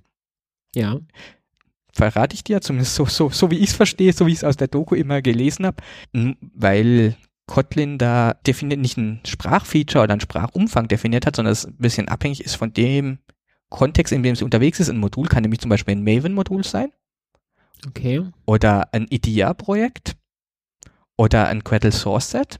Das steht auch alles so in der Doku drin. Das heißt im Endeffekt so eine abgeschlossene Einheit, die ich vielleicht irgendwie zu einem Artefakt kompiliere ein Anwendungsfall ist, oder ein, wo man es vielleicht gut verstehen kann, ist, ich entwickle eine Bibliothek mhm. und ich möchte halt, dass innerhalb von dieser Bibliothek darauf zugegriffen werden darf. Das ist dann eben ein Artefakt, das ich veröffentliche. Ich möchte aber nicht, dass jemand, der die Bibliothek benutzt, der aber vielleicht auch den Namespace dann versucht zu benutzen, dass der darauf zugreifen kann. Und dann kann ich eben mit Internal das kapseln und sagen, ja, das ist nur innerhalb dieser Bibliothek möglich. Ist das dann äquivalent zu einem Package aus Java oder ist das dann was anderes? Nee, das ist, genau, das ist eben in Java, kann ich auch schon mal, schon mal sagen, es gibt kein Package bei Kotlin. Mhm. In Java heißt Package ja wirklich, es wird gematcht auf einen Package-Name. Ja. Genau. Aber den Package-Namen, den kann ich ja frei wählen. Also ich kann ja meiner Klasse auch einen Package-Namen geben. Oder eben einen anderen, vielleicht möchte ich ja auch einen anderen Package-Namen geben, aber trotzdem darauf zugreifen können. Mhm. Und das ist eben der große Unterschied. Es geht hier eben nicht um diesen Package-Name, der sehr leicht änderbar oder einsetzbar ist, sondern es geht halt darum, wo liegt die Klasse, wo wird sie verwendet, also was so eher Kontext. Und woraus weiß die Sprache quasi, wo Mhm. es verwendet wird? Weil Genau. das Modul, was ich daraus bauen muss, ja dann irgendwo definiert. Genau, im Endeffekt, wer das wissen muss und wer das analysieren muss, ist der Kotlin-Compiler, weil die Sichtbarkeitsmodifikatoren sind ja einfach gesprochen ja eigentlich nur dazu da, um dann beim Kompilieren und beim Erzeugen von Bytecode dann festzulegen, was auf was zugreifen kann und was ausführbar ist. Und der Compiler muss eben dann beim Kompilieren in einem von den vielen Schritten, die er da macht, muss er das eben analysieren und feststellen, ja, darf hier Zugriff werden? Ja, nein. Und wenn nicht, dann wird es eben Compile-Error bekommen, wenn das möglich ist, also wenn es korrekt angewendet wurde, wenn ich internal definiert habe und es ist auch internal, also innerhalb von diesem Modul, dann kompiliert es durch und er baut. Also ist quasi an der Stelle das Bildsystem schon direkt mit dem Compiler verbandelt. Mm, Ja, ich, ich, ich würde es andersrum sehen. Also der, der Compiler hat ein gewisses Wissen oder ja genau, hat eine gewisse Vorstellung, wa- was verschiedene Bildsysteme ihm anbieten, so wie Maven oder ein Gradle Source Set oder ein IDEA-Projekt. Überraschend, wenig überraschend, dass JetBrains ist eben IDEA. Ja. Er analysiert es eben. Ich würde es eher andersrum sehen, ich würde sagen, Feature, die public sein müssten, das wäre nämlich die, der vierte im Bunde, an Sichtbarkeitsmodifikatoren, Zugriffe, die public sein müssten, Mhm. aber äh, nicht public sind, sondern internal, die kann er eben dann wegkapseln. Das ist die eine Sicht Sichtweise. Die andere Sichtweise ist eben, dass, dass der Compiler sich darum kümmert, die, die Zugriff so gering wie möglich zu halten. Okay, also ich versuche das nochmal irgendwie zusammenzufassen. Wir haben wie bei Java prinzipiell erstmal irgendwie Private, die halt nur innerhalb von der Klasse benutzt werden können. Wir haben Protected Sachen, die in der Klasse selber wie Private und halt in Unterklassen, die quasi von dieser geerbt haben, darauf zugreifen können. Dann gibt es eben dieses Spezialkonstrukt der internal definierten Variablen, die innerhalb meines Moduls von allen benutzt werden können, aber die eben nicht nach außen exposed werden können. Also wenn ich mir dieses Paket jetzt lade als ein externer Entwickler, dann habe ich da eben keinen Zugriff drauf und keine Name Collision. Und dann gibt es halt eben die Public-Variablen, die dann halt wirklich komplett im ganzen Projekt verfügbar sind, die man dann wahrscheinlich auch in Kotlin prinzipiell eher vermeiden sollte. Ja, genau. Also Public ist, ist natürlich, ist interessanterweise bei äh, vielen Sachen, zum Beispiel bei, bei Methoden, also bei Funktionen innerhalb von der Klasse der Default. Also man muss Okay. kein Public Keyword angeben. Das ist auch was, was mich am Anfang erstaunt hat, weil ich eigentlich, äh, weil Kotlin oft versucht, äh, einen Zugriff so restriktiv wie möglich zu machen. Hätte ich jetzt auch erwartet, dass das Default im Private wäre. Aber der Default ist Public jetzt bei einer Funktion, be- bei einer Methode, also innerhalb von einer Klasse. Äh, und das ist natürlich aber trotzdem das, was man vermeiden sollte. Was durch diese Entscheidung natürlich auch heißt, dass man aufpassen muss, dass man überall Private davor schreibt, damit es Private ist und alles, was nichts davor stehen hat oder Public, ist halt Public. Also ja, es ist, ist so die, der, natürlich die Sichtbarkeitsmodifikator, wo man am, am meisten aufpassen muss, weil man natürlich in dem Fall wieder alles nach außen exposed, was man ja in einer guten Architektur natürlich nicht möchte. Das zweite, was neben der Sichtbarkeit hier noch wichtig ist für eine Variable immer, ist sie veränderbar oder nicht? Wie hält es Kotlin da? Genau, äh, Kotlin unterscheidet sich da nicht von vielen anderen Programmiersprachen. Es gibt die Möglichkeit, äh, Variablen zu definieren, die äh, mutable sind, also veränderbar, und welche die read-only sind, also die nur einmal geschrieben, also beim Initialisieren geschrieben und dann nur noch lesbar sind. Dafür gibt es zwei Keywords, das ist einmal var für variable, also für die mutable, also für den veränderbaren Teil, und val für value für die read-only. Und es ist äh, relativ einfach, man nutzt eben das passende Keyword, also var oder val, und äh, deklariert dann entsprechend seine Variable mit dem Name, Doppelpunkt und dann der Typ, so wie wir es vorhin auch, auch schon mal besprochen haben und kann es so ganz einfach unterscheiden, ob ich möchte, dass das später veränderbar ist oder nicht. Das heißt, an der Stelle wird immer explizit angegeben, was es ist und weil es quasi auch das Keyword ist zum Definieren. Genau, also hier muss man das explizit angeben, da gibt es auch kein Default, man muss definieren, ob es mutable oder, oder read-only ist und deshalb muss man eben war und val immer angeben. Okay, also bei meinen Variablen gebe ich immer an, ob sie statisch oder dynamisch sind und ich muss ein bisschen aufpassen, dass ich sie nicht aus Versehen auf Public setze. Aber wir haben eigentlich gesagt, diese Sprache möchte von sich aus sicher sein. Wo sind da die Sicherheitsfeatures bei der Sprache? Bisher sehe ich die so jetzt noch nicht. Mhm. Genau, also eins, das vielleicht auch so das herausstechendste Merkmal im Vergleich zu Java ist, ist die Tatsache, dass es eine Unterscheidung gibt zwischen Typen, die nullable und non-null sind, also Typen, die null sein können und die nicht null sein können. In Java kann man jedem Objekt, das man instanziert hat, natürlich auch Null zuweisen. So kennt man's. Aber es gibt ja oft Anwendungsfälle in der Praxis, wo ich sage, ja, das, das ist nie Null. Ich weiß, dass es nie Null ist. Das soll auch nie Null sein. Aber ich muss vielleicht trotzdem irgendwo einen Null-Check einbauen. Also dieser klassische Null-Check, um den Null-Pointer-Exception zu vermeiden. Mhm. Und äh, das ist ja ein, ein sehr bekanntes Problem jetzt in der Sprache wie Java und auch eins, was einem immer wieder verfolgt als Entwickler. So ein Code sieht dann oft sehr durch, zerstückelt aus von, von Null-Checks. Und Kotlin löst es eben dadurch, dass man eben definieren kann, ob ein Typ null sein kann oder nicht. Ist relativ einfach. Wir haben einen Typ, zum Beispiel einen String. Mhm. Und wenn ich jetzt definiere Name Doppelpunkt String, ist es jetzt in dem Fall Read Only, ist vom Typ String. Wenn ich jetzt sage, ah, der String, der ist dann nie null. Der kann nie null sein, ich kann den auch nicht null zuweisen, ist ein Non-Null-Type. Wenn ich jetzt sage, das soll aber auch null sein können, gibt vielleicht auch einen Fall dafür, dann setze ich hinter den Typen Fragezeichen. Also dann ist es nicht vom Typ String, sondern vom Typ String Fragezeichen. Und dadurch sage ich Kotlin, ja, dieser Typ kann auch null sein und habe ihm entsprechend angegeben, dass es ein nullable Type ist, also ein Typ, der null sein kann. Das heißt, an der Stelle ist es erstmal, wenn ich kein Fragezeichen dahinter setze, definiert, dass es halt immer ein String ist und der halt nicht undefiniert sein kann. Äh, der nicht null sein kann, genau. Ich kann, ich kann ihn nicht mit null initialisieren, ich kann ihm später kein null zuweisen. Also in dem Fall haben wir gerade von read-only geredet, aber wenn es jetzt eine mutable Variable ist, also mit var, dann äh, kann ich ihm später auch kein null zuweisen, weil er darf nicht null sein, er kann nicht null sein, er muss immer einen Wert haben.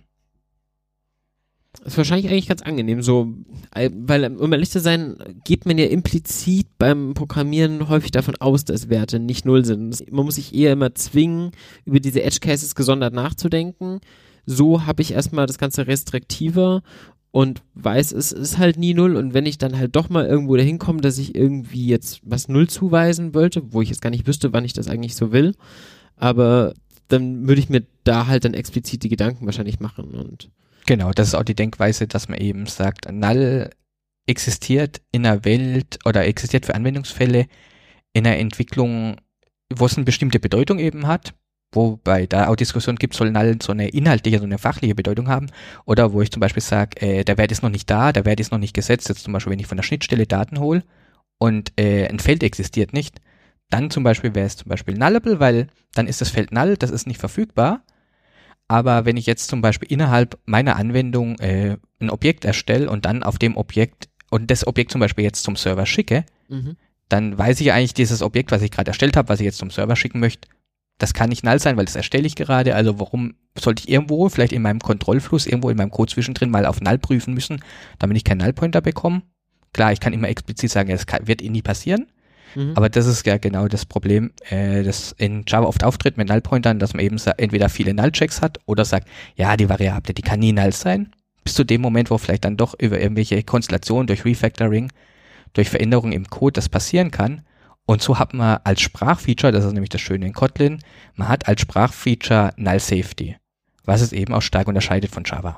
Ja, und das kann man dann auch automatisch ableiten für Doku und Tests wissen das entsprechend und so weiter. Kennst du Genau. eine andere Sprache, die das auch so schon hat? Mm, Weil es, ich kenn's noch nicht. ich, ich wüsste gerade auf Anhieb keine, wahrscheinlich bei dem Zoo an Sprachen, den es gibt, gibt sicher eine, die das auch schon mal gemacht hat, aber ich wüsste auf Anhieb keine, die es zumindest so in der Art Ja. umsetzt. Gibt's garantiert schon, aber ja, Ja. ist cool. Genau. Ähm, und es gilt wahrscheinlich dann nicht nur für Variablen, sondern auch für Eigenschaften von, also Attribute von, von Objekten und ähnliches, oder? Mm, Da muss ich mal nachfragen, was du mit Attributen von Objekten meinst.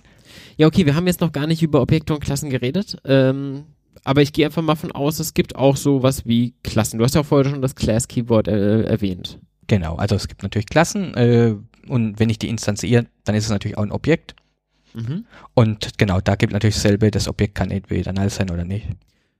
Gut, und so eine Klasse hat hier dann im Wesentlichen Attribute und Funktionen, oder?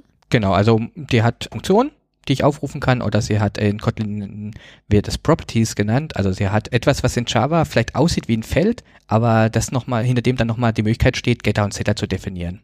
Also ein Property bei Kotlin ist, ist, ein, ist mehr als das, was in Java über ein Feld, also über so eine Variable, die nach außen herausgeben wird, definiert ist, sondern man kann eben dafür auch noch speziell Getter und Setter definieren und da auch äh, leichter drauf zugreifen. Aber genau diese Konstrukte gibt es natürlich auch in Kotlin. Und die, an der Stelle kann ich dann halt eben auch für jede sagen, ob sie äh, eben nullable ist oder nicht. Genau, ja, genau. Äh, überall, wo ich einen Typ verwende, kann ich eben entweder das Fragezeichen hinmachen oder nicht. frage mich natürlich, äh, kann es null sein? Wird da mal null irgendwo vielleicht gesetzt? Hat null hier eine Bedeutung in dem Kontext und dann kann ich entsprechend das umsetzen. Gibt es denn sonst noch irgendwelche spannenden ähm, Sicherheitsfeatures von Kotlin gegenüber Java? Ja, also, also Null Safety ist, ist glaube ich, darf man nicht zu, zu klein hängen. Also ich möchte es deshalb nochmal explizit betonen, weil das ist natürlich schon ein Problem, das äh, Java-Entwickler sehr plagt, wo es dann auch noch verschiedene Dinge wie Optionals und so weiter bei Java 8 gibt, die es aber zum Beispiel unter Android eben so äh, als äh, Plattform-API nicht gibt. Also dass Parameter einer Funktion gesetzt werden können, aber nicht müssen, meinst du mit Optional? Genau, äh, Optional jetzt bei Java 8 äh, ist eine ist ein Objekt, in, in den ich einen Wert reinstecken kann und also als Wrapper und von dem ich dann abfragen kann, ob da überhaupt ein Wert gesetzt ist. Also ich kann das so, so eine Methode auf dem Option ausführen, ist present und es prüft, ob dann innen drin die Variable, die ich reingeschoben habe, ob die, ob die null ist oder nicht. Mhm. Ganz, ganz einfach gesprochen. Das bildet natürlich auch so eine Art von null und non-nullable ab, weil ich kann ja damit Aussagen prüfen, ist es null, ist nicht null. Aber ich muss es halt immer im Code machen und ich äh, kann es halt nicht übers Typsystem und nicht über mein, nicht als Sprachfeature machen und dadurch kriege ich halt auch nicht in der IDE zum Beispiel oder im Compiler sowas wie, wenn ich da den Wert null zuweise und es ist non-null, dann meckert mir die IDE und sagt, nein, das darf nicht sein. Ja, geil. Genau, also das, das ist schon eine, eine große Sache. Gibt es irgendwelche Probleme, die dadurch entstehen, warum es eine andere Sprache potenziell dagegen entschlossen haben könnte, sowas einzuführen? Also, ja, also so, so rein als jemand, der, der auch sehr gern Kotlin schreibt, würde sagen, nee, natürlich nicht. Ist ein super Feature. Aber äh, natürlich, äh, man muss sich erstmal überlegen, wie man das intern implementiert. Äh, ich denke aus, macht das Ganze ein bisschen komplexer, so diese Genau, man hat ja normalerweise äh, so einen Baum von Typen, das heißt, man hat irgendwie so ein Root-Element, äh, jetzt bei Java zum Beispiel Object oder bei Kotlin gibt es ein Gegenstück Any und von dem leitet man eben so, ein, so eine Abhängigkeit von Baum, von, von Vererbungen herunter und das macht es natürlich komplexer, das umzusetzen. Wobei ich ehrlich sagen muss, so tief bin ich beim Thema äh, Compilerbau. Compilerbau und Sprachenentwicklung äh, nicht drin, dass ich, dass ich da weiß, wie, wie aufwendig das wirklich ist, aber es ist auf jeden Fall ein Feature, das ich nicht missen will. Du hast jetzt gerade erwähnt, dass das Any als Rückgabewert benutzt werden kann. Ich kenne das jetzt noch von TypeScript, wenn man quasi nicht explizit sagen möchte, welcher Typ das ist, so als quasi Joker. Verhält sich das in Kotlin ähnlich? Wie funktioniert denn da das Typsystem? Mhm. Ja, in Kotlin ist das ein bisschen anders. Äh, Kotlin hat als Root äh, analog äh, zu Java Object ein, ein Any es ist äh, nicht ganz so umfassend wie Object. Es hat nämlich nur eigentlich drei Member Functions, also drei Methoden, toString, Hashcode equals. Aber von diesem Any leiten sich dann eben alle Typen ab. Kotlin ist eine Programmiersprache, jetzt anders als Java, bei der alles ein Objekt ist. Das heißt, wir haben keine Primitiven. Wir haben keine primitiven kleingeschriebenen int und so weiter, sondern alles wird als Objekt dargestellt. Also es gibt ein int Objekt, es gibt ein Float-Objekt und so weiter. Wenn man jetzt aber mit Java interagiert, dann gibt es eine Möglichkeit, cleveres Autoboxing zu machen. Das heißt, Kotlin versucht dann, wenn ich entsprechend äh, was benutze, was man auf der JVM als Primitive abbilden könnte, das dann auch in eine Primitive umzuwandeln beim Integer oder beim Float oder Double. Was ist denn eine Primitive? Normalerweise hat man ja Objekte. Objekte sind aber relativ schwergewichtig Mhm. in ihrer Erstellung. Deshalb hat Java diesen Weg gewählt, den auch andere Programmiersprachen gewählt haben, dass es so ein paar Basissets von äh, Typen gibt, die Ah. äh, als Primitive, also als äh, einfachere Nicht-Objekte abgebildet werden. Das ist sowas wie ein, wie ein Int, wie ein Double, ein Float, ein äh, Bool, ein Boolean, ein Auch schon sowas wie ein Array oder eine Hashmap oder das dann doch? äh, genau. Es gibt äh, ne, das dann nicht, also eigentlich die, die von mir genannten. Mhm. Und äh, Kotlin geht eben den Weg, äh, weil vielleicht mittlerweile auch äh, Performance und Leistung von Geräten anders ist, dass man erstmal alles als Objekt abbildet, was natürlich auch sowas wie Objektorientierung erleichtert. Und dann eben versucht, jetzt, wenn es auf der JVM läuft, dann wieder in diese primitiven Typen, also wenn ich jetzt ein Int-Objekt habe, das dann, wenn möglich, wieder in primitiven Int umzuwandeln, um dann entsprechend da die Performance rauszuholen. Mhm. Okay. Was macht jetzt Autoboxing an der Stelle? Genau, äh, Autoboxing bedeutet eigentlich nur, ich habe jetzt ein int-Objekt, also vom äh, ein Objekt vom Typ int und äh, wenn wenn das möglich ist, wenn das wenn das die gewisse Kriterien erfüllt, kann das jetzt als primitiver int in der JVM ausgeführt werden und nicht als Objekt, weil ein Objekt natürlich dann wieder Ah. Speicher allokieren muss und so weiter. Ja, okay, verstanden. Okay, also wir haben Annie als quasi ja, e- ähnlich wie Object bei Java. Was haben wir denn sonst noch? Genau, wir haben auch eine Sache, die ich vorhin schon erwähnt hat, Unit, was so was Spezielles ist, das ist nämlich das Gegenstück zu Void bei Java. Aber bei Java müssen wir eigentlich zwischen zwei Void unterscheiden, nämlich dieses kleingeschriebene, dass ich so nach meinem äh, Public schreibe, wenn ich sage, ah, der Rückgabewert, nee, hat keinen Rückgabewert. Also dieses, ja, es gibt keinen Rückgabewert in der Methode und dieses großgeschriebene Void, was dann eben eine, ein Objekt ist, was ich zum Beispiel brauche, wenn ich in der Liste sage, ja, hat ein Void. Bei Kotlin existiert es so in der Form nicht, also es gibt nicht dieses Void, sondern es gibt eben Unit. Da alles ein Objekt ist, ist Unit auch ein Objekt. Unit ist ein Singleton, ist eine, eine spezielle Art von, von einer Klasse, eine Object-Klasse und äh, kann ich einfach nur dazu benutzen, um, um zu sagen, ja, da gibt es keinen Wert, da existiert kein Wert, es gibt keinen Rückgabewert, es ist, hat, hat keinen Wert. Das hat keinen Wert. Ähm, das heißt, Unit ist etwas, was ich eigentlich in der Regel nicht explizit schreibe, sondern wenn meine Funktion halt nichts zurückgibt, dann bekomme ich quasi, wenn ich das jetzt einer Variable zuweisen würde, an der Stelle hätte die dann den Type Unit, aber ähm, das ist vom Prinzip her sowas wie nichts. Genau, also so wie bei Java und Void, es ist etwas, hier wird nichts zurückgegeben und ich muss es irgendwie kenntlich machen, aber dadurch, dass Unit der Default, der Standardrückgabewert von einer Funktion ist, muss ich es eben auch nicht angeben, aber es gibt einfach nur nichts zurück. Okay. Ähm, Gibt es sonst noch irgendwelche wichtigen Typen? Wie sieht es denn mit Errors aus? Sind das auch eigene Typen? Es gibt natürlich die, die klassischen Exceptions, das heißt, ich kann auch eine Exception werfen, ich kann natürlich auch Java Exceptions werfen oder eben selbstdefinierte auch in Kotlin. Ich habe aber hier noch eine zusätzliche Möglichkeit, was der im Java immer so ein, so ein Spezialfall ist, der dann Probleme macht. Ich habe zum Beispiel eine Methode, da überprüfe ich was und die gibt einen String zurück, wenn ein bestimmter Wert erfüllt ist, wenn eine Bedingung erfüllt ist. Mhm. Und dann habe ich so eine Error-Handling-Methode, die ich aufrufe und die wirft eine Exception. Das heißt, die schreibe ich unter, unter meinem Code, der eigentlich die eigentliche Logik macht und die dann äh, irgendwann eine Rückgabe macht, schreibe ich meine Error-Handling-Methode hin, die dann einfach nur eine Exception wirft, damit ich die irgendwo fangen kann. So erstmal ja eine gute Idee. Das Problem ist, äh, wenn ich das in Java schreibe, kann ich das nicht kompilieren, bekomme ich einen Fehler, weil ich gebe ja nichts zurück. Das heißt, wenn er nicht, wenn die Bedingung nicht erfüllt ist, wenn er oben nicht in meinen Bedingungsblock geht, wenn er dann nicht die Methode verlässt, dann wird zwar eine Exception geworfen, aber ich gebe nichts zurück, aber die Methode muss ja was zurückgeben. Und da kommt dann ein weiterer Typ äh, ins Spiel, nämlich Nothing. Mit Nothing kann ich halt dann eben kennzeichnen, äh, dass äh, eine gewisse Methode, wie zum Beispiel eine Methode, die eine Exception wirft, nichts zurückgibt und dass danach kein Code mehr kommt. Das heißt, dass nicht irgendwo so, so eine Stelle gibt, in der kein Code ausgeführt wird. Und äh, das kann ich eben sehr gut dann mit Nothing äh, definieren, um so fehlende Return Statements bei Java loszuwerden.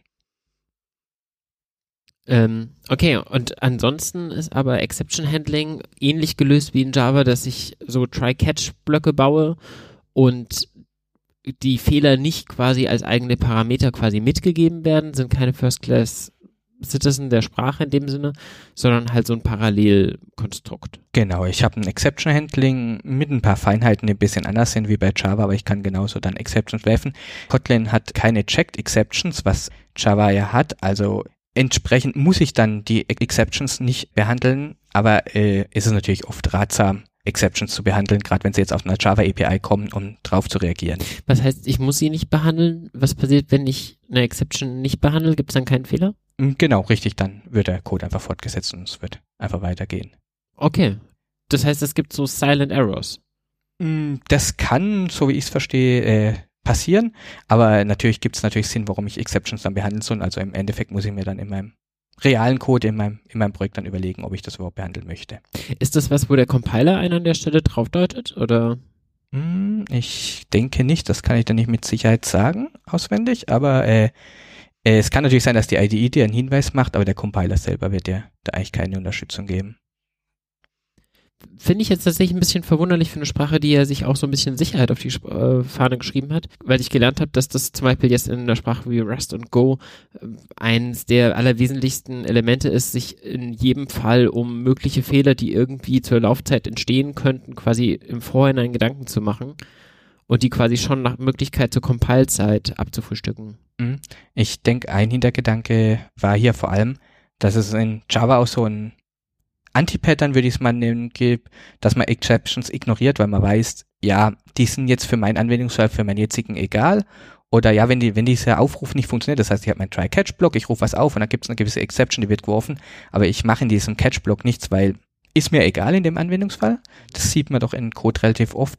Und dass, dass man das eben loswerden wollte und dass man dem Entwickler eben die Möglichkeit gibt zu sagen, ja, wenn du das nicht behandeln willst, weil das gerade in dem Fall nicht notwendig ist, dann tu es nicht. Also, dass man eben diese, diese sozusagen, die, diese leeren Catch-Code einfach vermeidet, der halt nur um den Compiler zufriedenzustellen. Genau, richtig, weil dann, dann diese, diese klassischen leeren Catch-Blöcke und so weiter, die man auch immer wieder sieht und äh, dass man so einfach dem Entwickler die, die Möglichkeit gibt zu entscheiden, ob er das möchte oder nicht. Ja, also an der Stelle auch wieder die Entscheidung, dass die Sprache eher quasi offen ist und dem Entwickler relativ viele Entscheidungsfreiräume an der Stelle lässt und nicht so rigoros strikt ist, wie jetzt zum Beispiel in Go, wo es, wo es eigentlich auch immer nur quasi einen Weg gibt, wie man etwas zu programmieren hat und wo die Sprache einem sehr, sehr viele Vorgaben macht, wie Dinge zu, zu erledigen ja, sind. Das könnte ein Grund sein und ich denke, ein weiterer Grund ist auch, dass äh, einfach die Lesbarkeit erhöht wird, was ja auch ein durchaus ein relevanter Punkt ist. Es ist wieder prägnanter als der concise, weil wenn ich natürlich hier jetzt meine Exceptions äh, unten, mein Lern Exception Blocks nicht habe, ist natürlich auch mein Code kompakter und besser lesbar. Mhm. Okay. Ja, was mit Java auch irgendwie groß wurde und was mich da zumindest irgendwie so eines der ersten Keywords sind, die mir im Kopf sind bei Java, ist irgendwie Klassen. Wie ist das bei Kotlin? Ist das auch irgendwie das dominierende Konstrukt der Sprache? Ja, ich würde sagen, das ist auf jeden Fall eins der dominierenden Konstrukte. Es gibt Klassen, sie sind relativ ähnlich in, in vielen Punkten zu dem, was man von Java kennt, eben auch durch die Interoperabilität. Ich habe das Class-Keyword, dann äh, definiere ich meine Klasse. Da ist natürlich dann gibt es wieder Spezialfälle, die, die, unterschiedlich sind. Ich kann äh, mehrere Konstruktoren haben, das können wir natürlich auch von Java, aber ich kann direkt, wenn ich meine Class MyClass angebe, kann ich in runden Klammern dahinter meinen primären Konstruktor schreiben. Das heißt, da habe ich wieder so eine Prägnantheit. So, ich muss es jetzt nicht innerhalb der geschweiften Klammern meinen Konstruktor schreiben, sondern kann ihn direkt hinter den Klassennamen den primären Konstruktor schreiben. Ich habe auch noch so ein paar nette Zusatzfeature. Ich habe zum Beispiel einen Init-Block. Das heißt, ich schreibe Init, geschweifte Klammern innerhalb meiner Klasse und alles, was ich da reinschreibe, wird beim Erstellen des äh, Objekts, also beim Initialisieren, wenn auch der Konstruktor ausgeführt wird, wird ausgeführt. Das heißt, habe auch die Möglichkeit, da Code auszuführen, wenn ich mehrere Konstruktoren habe, muss ich nicht immer eine Methode, so eine private Methode, so würde ich es wahrscheinlich in Java machen. Ich habe mehrere Konstruktoren, die rufen eine private Methode auf und die macht die Initialisierung, die heißt da oft init, wenig überraschend.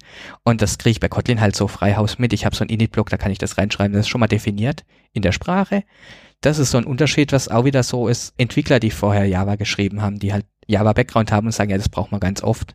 Nehmen wir doch einfach mit in die Sprache. Ich wollte gerade sagen, ich kenne es jetzt auf Python, da gibt es halt auch irgendwie so ein Standard mit Unterstrich init, der dann halt quasi beim Initialisieren des Objektes aufgerufen wird. Aber sowas bietet Java selber eigentlich gar nicht. Genau. Sondern ist es mehr eine Konvention in Java und hier wird es halt zum Sprachfeature. Genau, in Java ist eben so, ich muss dann ja auch dann explizit aufrufen aus dem Konstruktor. Mhm. Während in Kotlin ja automatisch ausgerufen wird, so wie es wohl in Python auch ist. Genau, es ist einfach so ein bisschen äh, mir die Arbeit erleichtern als Entwickler, mir ein paar Sachen an die Hand geben, die es für mich einfacher machen. Äh, dann gibt es noch ein paar Unterschiede zu Java, die, glaube ich, schon interessant sind. Zum einen, wir werden nicht das Keyword new sehen, um eine Instanz zu erstellen von, von einem Objekt, weil man muss kein new angeben. Also sie haben sich einfach das new gespart. Ich schreibe einfach den, den, den äh, Klassenname, mach mal meine, meine runden Klammern dahinter, übergebe meine, meine Argumente, wenn ich welche habe. Und auf der rechten Seite, also rechts vom ist gleich, und äh, muss nicht das New Keyword benutzen. Ich äh, habe auch ein paar Unterschiede was so Vererbung angeht, einen ist rein optisch. Es gibt kein Extends-Keyword, sondern ich schreibe einen Doppelpunkt und schreibe dann dahinter die Klassen und auch Komma separiert auch die, die Interfaces. Die Klasse, von der geerbt wird, das kann natürlich nur eine sein, auch noch Single Inheritance, aber mehrere Interfaces vielleicht. Also ich habe keinen Unterschied zwischen Extends, Klasse, Implements, Interface, wie es bei Java üblich ist. Auch da ein bisschen kürzer. Sondern einfach das erste ist immer die Klasse? Und nee, ich, äh, so, es ist einfach nur so, ich schreibe die einfach hin und er löst die auf.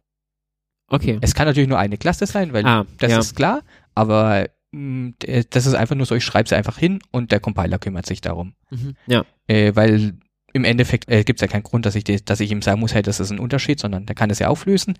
Kann man darüber diskutieren, ob es nicht von, von der Lesbarkeit, so vom ersten Blick auf den Code werfen schön ist, wenn ich das sehe, ah, das ist die Klasse, von der wird, das sind die Interfaces. Und gibt es da eine Konvention in der Benamung von Klassen gegenüber Interfaces zum Beispiel, dass man vielleicht an der Groß-Kleinschreibung oder an der Camel Case Underscore Schreibweise oder sowas äh, wissen kann, um was es sich handelt? Oder gibt es so Konventionen da nicht? Nee, in dem Punkt nicht, weil Interfaces dieselbe äh, Schreibweisenkonvention haben wie, wie Klassen. Also es gibt Coding Conventions von Kotlin, die sehr nah angelegt sind an den Java Coding Conventions.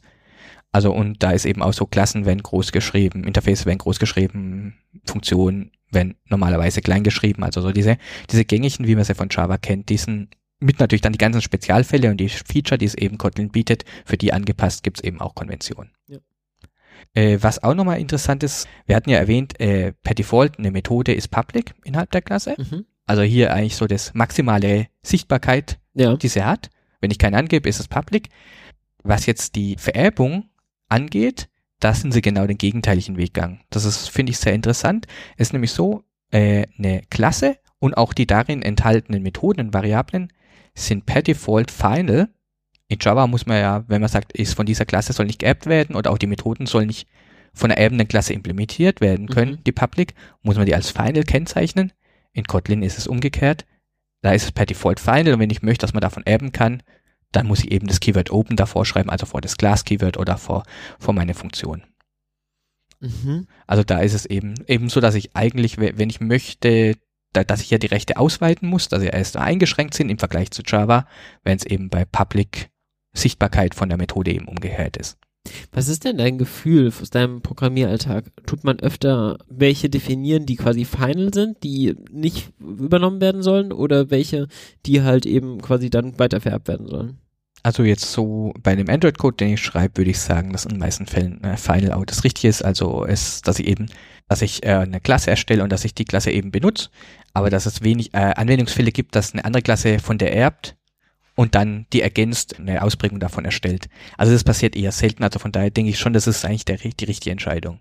Sind denn die Kotlin Klassenhierarchien ähnlich tief wie in Java. Das war was, was mich bei Java immer so ein bisschen abgeschreckt hat. Ich hatte immer das Gefühl, dass man sehr, sehr tiefe Vererbungsstrukturen hat und dann habe ich mich teilweise lange durchgeklickt, um rauszufinden, okay, wo kommt denn jetzt hier eigentlich die Methode her und so weiter. Mhm, genau, also es ist, es ist genauso, man kann auch da es ja kompatibel ist, auch durcheinander. Also ich kann auch erben von der Java-Klasse, dann wieder von der Kotlin-Klasse, dann wieder von der Java-Klasse und die erben auch ihre Methoden entsprechend dann durch die Klassenhierarchie.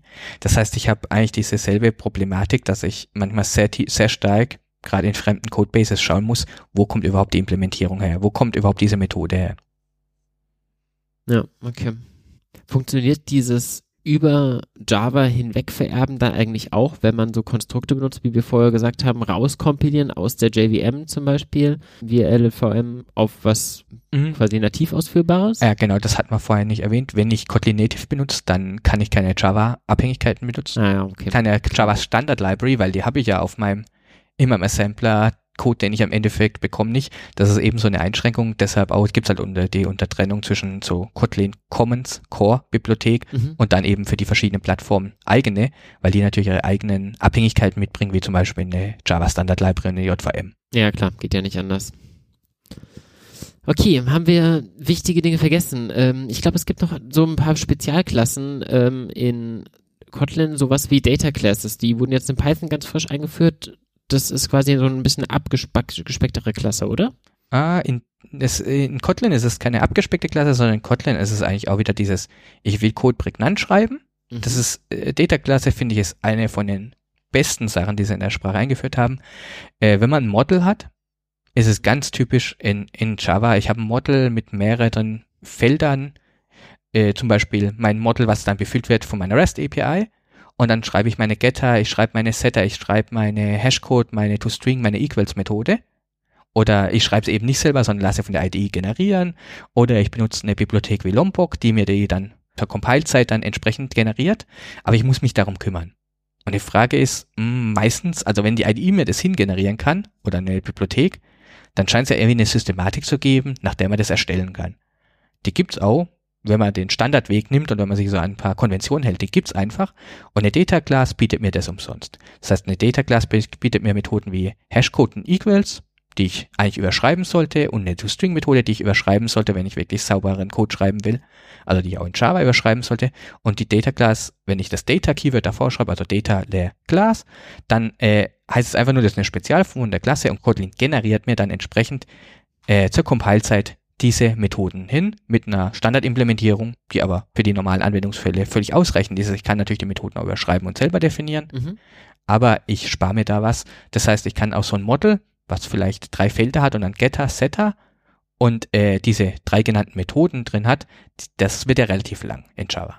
Ja, und Jetzt, genau. ist dann relativ Das-. Das wird dann relativ kurz in Kotlin. Dazu kommt auch, Kotlin hat äh, diese, haben wir vorhin auch nur kurz angerissen, diesen Property-Syntax. Das heißt, wenn ich auf ein Property zugreife, greife ich in Kotlin nochmals mit dem Namen zu. Also ich greife nicht mit einem Getter oder Setter zu, sondern direkt mit dem Namen. Mhm. Auch nicht äh, eben nicht als Methodenaufruf, sondern wirklich auf dem, mit dem Variablen-Name. Wenn ich es aber von Java benutze, dann der generiert mir Methoden hin für Getter und Setter. Das heißt, aus Java könnte ich es dann mit Get, Name, Set Name aufrufen, sodass ich da auch bei der Data-Klasse die ganzen Möglichkeiten habe, aber das speckt natürlich mein Code stark ab, weil die Getter, Setter und die Hashcode Equals äh, und Macht ToString, immer sehr verbose, ja. genau, das macht sehr verbose, das macht sehr langen Code und ich habe halt den Vorteil, dass es sehr kompakten Code dadurch wird. Also so, manchmal Einzeiler. Auch weil ich Variablen im primären Konstruktor definieren kann. Also ich kann im primären Konstruktor sagen, da wird äh, übergeben ein, ein val name vom Typ String, also val name Doppelpunkt String und da muss ich ihn auch nirgends mehr in, in der Klasse angeben. Das heißt, das kann ich auch noch im Konstruktor abarbeiten und kann dann wirklich so Data-Klasse schreiben, die eine Zeile haben und die dann mein komplettes Model, was zum Beispiel mit Backend-Kommunikation arbeitet, abbildet. Ja. Genau, eine weitere Spezialklasse in dem Zusammenhang ist das Object. Das Object ist auch was, was man in Java sehr oft braucht, nämlich ein Singleton. Anwendungsfall für Singleton gibt es viele, also eine Klasse, von der es nur eine Instanz geben soll. Und normalerweise, wenn man das jetzt von Hand schreibt und keine Bibliothek oder ähnliches benutzt, dann schreibt man sich halt so ein Singleton immer nach demselben Schema. Und äh, in Kotlin gibt es eben das Object, was eine Spezialform von einer Data-Klasse ist. Das Keyword ist Object. Mhm. Und diese Klasse, Kotlin garantiert mir, dass es immer nur eine Instanz gibt. Das ist so die zweite äh, Spezialklasse oder die Spezi zweite äh, Vereinfachung, die ich einfach durch Kotlin geb geboten bekomme. Und das dritte, was damit verwandt ist, ist das Companion Object. Das Companion Object ist ein Object innerhalb einer Klasse, also eine, eine innere Klasse eigentlich. Und das ist so ein Ersatz für was, was es in Kotlin nicht gibt, nämlich Kotlin kennt kein Static. Static war in Java was? Äh, Static ist, wenn ich von diesem, zum Beispiel von dieser Variable oder von dieser Methode, gibt es nur eine Implementierung über alle Instanzen. Also es ist nicht pro äh, Objekt neu erzeugt, sondern nur eine über alle. Zum Beispiel, wenn ich eine Konstante habe. Mhm.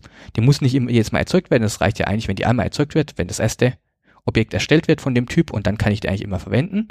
Und da kann ich eben das Static Keyword benutzen. Und Kotlin ist da einen leicht anderen Weg gegangen. Es gibt eben diese Companion-Objekte, was eben ein Singleton-Objekt ist, aber innerhalb von der Klasse.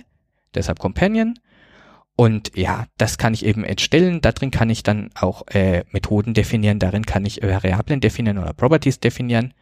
Großen und Ganzen ist es recht ähnlich zu dem, was dann Static bei Java macht. Unterschied ist, äh, es wird nicht verappt. Das heißt, wenn ich von dieser Klasse erbe, erbe ich nicht das Companion Object mit. Das heißt, ich kann aber auch nicht auf die auf das Companion Object äh, von der vererbten Klasse zugreifen, sondern halt eben nur auf das vom Parent.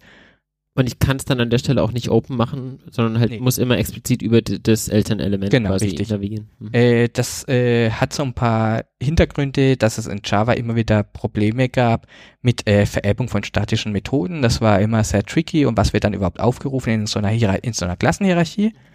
Und um das zu umgehen, haben sie einfach gesagt, Companion Objects werden nicht vererbt. Ganz einfache Lösung.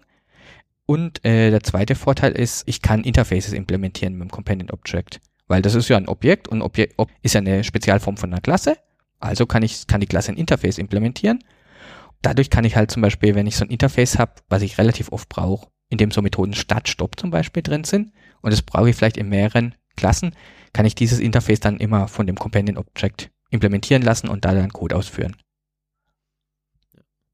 Okay, also wenn ich das nochmal versuchen kann zusammenzufassen, im Kotlin habe ich bei den Klassenkonstrukten was ähnliches wie bei Java, aber ich habe zum einen eine deutlich prägnantere, kompaktere Schreibweise, dadurch, dass ich halt gewisse Keywords nicht mehr brauche, wie zum Beispiel sowas wie new, weil ich einen Constructor ähm, ja direkt hinschreiben kann und irgendwie so eine Init-Methode habe, die wirklich als Sprachfeature mitkommt. Und dann habe ich halt nochmal so diverse Spezialklassen für die Anwendungsfälle. Wir haben die Data-Klasse erwäh erwähnt. Haben wir nochmal die Objects, also Singletons, ähm, Klassen, von denen es nur eine Implementierung gibt und halt eben so Companion-Objekte, quasi das, was man bei Java so ein bisschen als Static kannte, mit dem Unterschied, dass ich jetzt von mehreren Interfaces quasi so eine Methode quasi instanzieren kann. Wie sieht's denn sonst aus? Ähm, wir haben Funktionen, gibt es da irgendwelche speziellen Dinge, die in Kotlin wichtig sind? Ja, da gibt's äh, einige spezielle, zwei möchte ich davon äh, herausheben. Das eine sind äh, Default Arguments.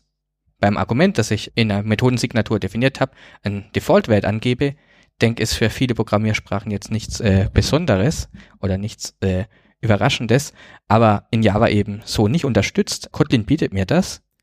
Okay, krass, ja. Also da muss man halt echt sagen, wie, das gibt's in Java nicht, auch in der Java 8 nicht? Äh, wenn ich es richtig im Kopf habe, da ich eben Android machen wir da eben eigentlich kein Java 8 haben. Ich weiß nicht, ob es jetzt mit einem von den Java 10, 11, 12, die springen ja sehr schnell im Moment in den Versionen, dazukommt, aber zumindest in, in dem, was ich benutzen kann, existiert es nicht. Also wenn ich Android-Entwicklung mit Java mache, dann, dann muss ich die danach immer quasi überprüfen, ob die übergeben wurden und dann im Zweifel über ein extra Konstrukt, falls sie nicht übergeben wurden, sie irgendwas zuweisen oder so. Genau, das wäre eine Möglichkeit oder eine andere Sache, wie man, wie man das macht, ist ja eben überladen. Das heißt, ich habe eben äh, eine Methode mit verschiedenen Signaturen, mit verschiedenen Anzahl von Parametern. Ja, stimmt. Und wenn die eine Methode aufgerufen würde, dann rufe ich die andere Methode auf mit dem Default-Wert dann habe ich halt zehn verschiedene Methoden da stehen und eigentlich tun sie eigentlich dasselbe, nur weil ich Default-Argumente will. Genau, die, die leiten nur eine zur anderen weiter mit den Default-Argumenten und das hat auch wieder so eine Sache Kompaktheit. Ja. So ja. was wie ein Default-Argument, das gibt mir eine unglaubliche Kompaktheit.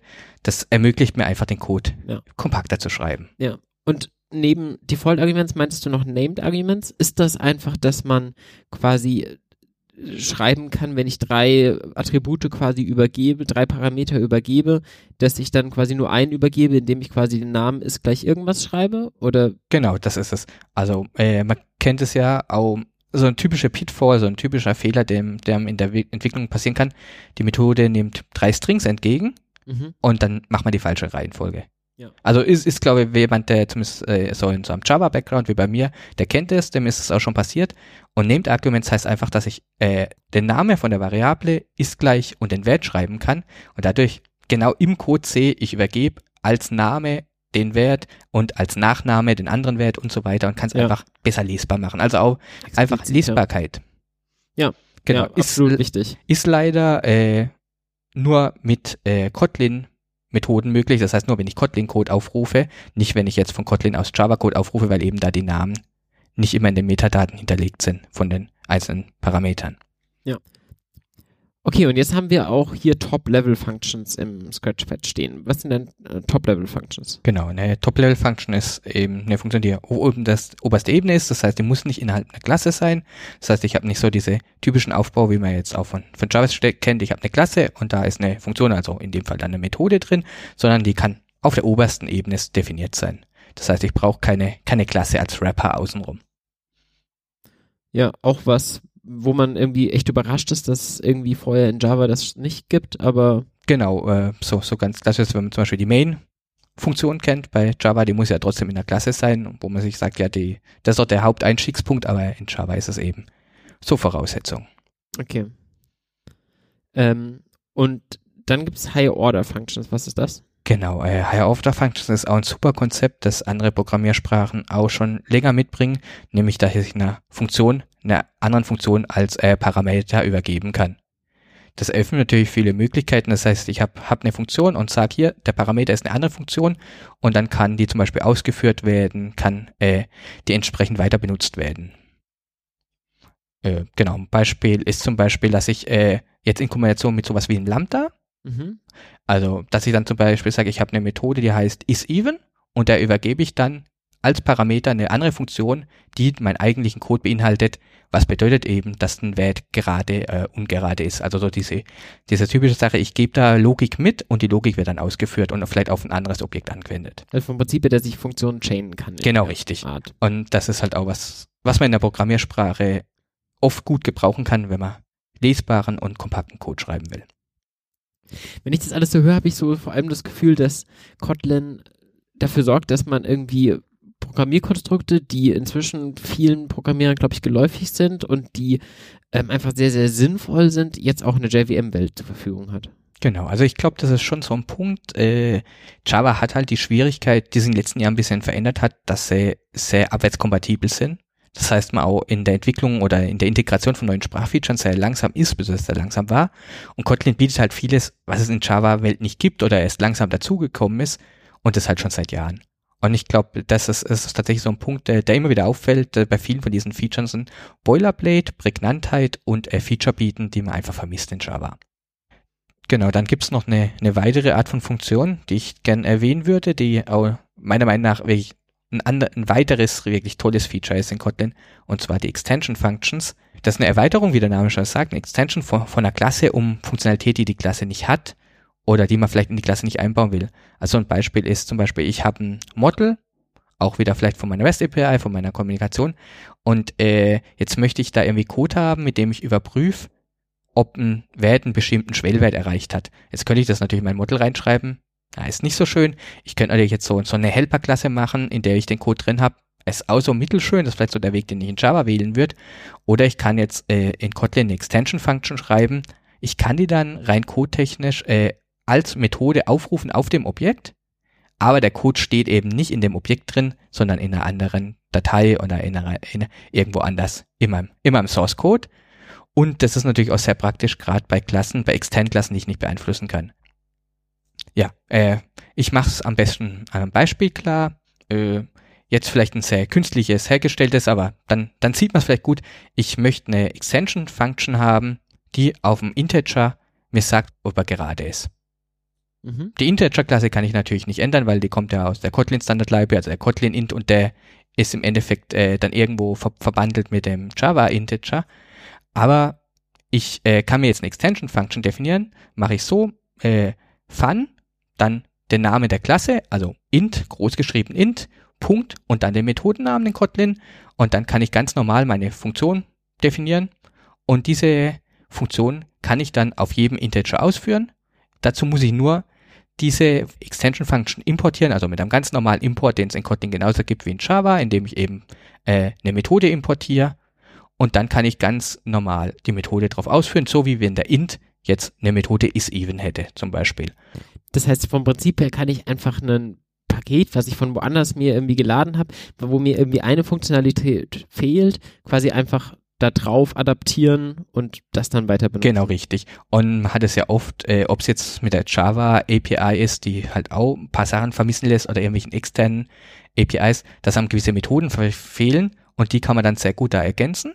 Mhm. Äh, das Ganze hat ein paar Einschränkungen. Äh, zum einen, was ich da mache, ich habe nur Zugriff innerhalb von dieser von dieser Extension Function, also in der, innerhalb der geschweiften Klammern, auf die öffentlichen Methoden.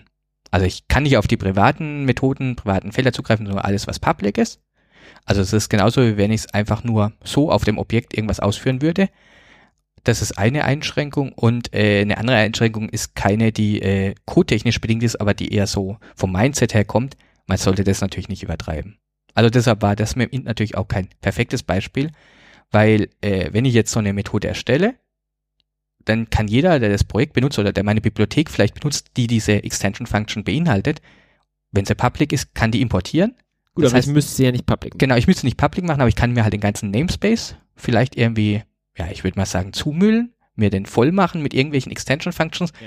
Gerade je äh, allgemeiner der Typ ist von der Klasse, umso mehr macht es vielleicht Sinn zu überlegen, ist es eine Funktionalität, die in dieser Klasse abgebildet werden soll. Egal, ob sie jetzt drin ist oder als Extension Function. Aber es ist eine äh, sehr, sehr nette Sache und es wird auch sehr intensiv benutzt, egal ob es jetzt in Android ist. Da gibt es auch ein paar Bibliotheken wie, wie KTX und Anchor Commons, die Extension Functions für Android mitbringen.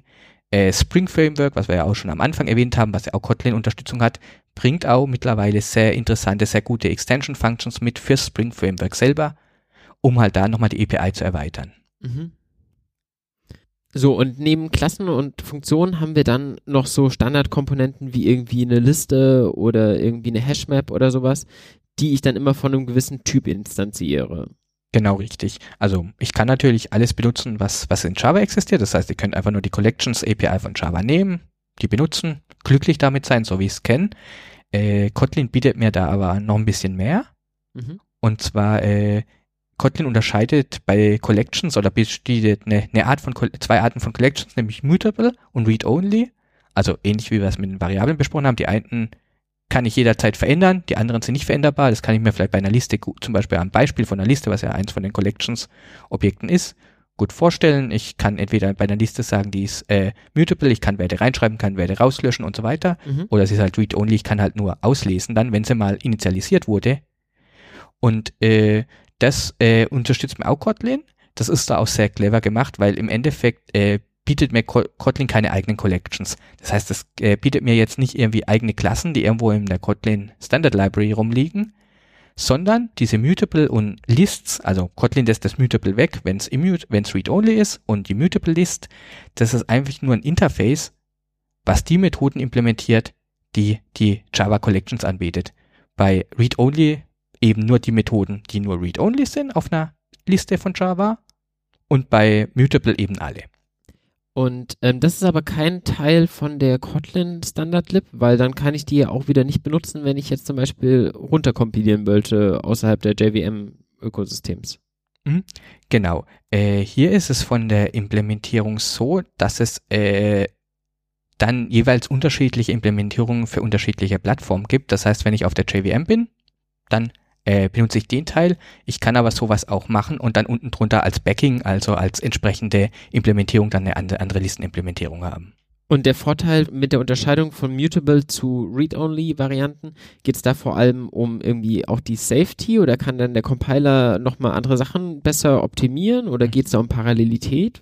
Äh, ich denke, äh, ein großer Vorteil und ein Anwendungszweck, warum man das haben will, ist eben ja genau die Sicherheit, dass die Liste nicht mehr verändert wird, dass man eben äh, eine Liste hat, äh, die jetzt nur unveränderlich ist, die man dann auch entsprechend äh, nicht aus Versehen, vielleicht auch nicht, indem man es irgendwo übergibt und dann die Methode, die die übergeben bekommen hat, sie nochmal abändert, irgendwie manipuliert. Das heißt, man hat so eine Sicherheit, diese Liste ist read-only, die ist jetzt einmal erstellt worden, die, die bleibt jetzt so und kann eben dann mit der leichter arbeiten. Wie sieht es denn sonst außerhalb der Sprachkonstrukte so aus, mit dem ganzen Tooling drumherum? Ähm, zum Beispiel Dokumentation. Schreibe ich meine Docstrings auch direkt mit dem Code oder benutze ich die irgendwie extern? Mhm. Kotlin ist bei vielen wirklich nah an Java angelehnt. Ich kann genauso Dokumentation in meinem Code schreiben. Funktioniert auch auf den ersten Blick genauso. Also es gibt auch diese Slash zwei Sterne, so wie man es JavaDoc geschrieben hat, kennt. Und dann kann man eben sein äh, JavaDoc Kommentar über die Klasse, über die Methode schreiben. In Kotlin eben heißt das Ganze dann KDoc. Ist eben Kotlin, braucht einen neuen Namen. Der Syntax ist ein bisschen unterschiedlich. Man hat auch Markdown-Support da drin. Es gibt dann ein Tool, das heißt Docker, mit dem kann man die dann generieren.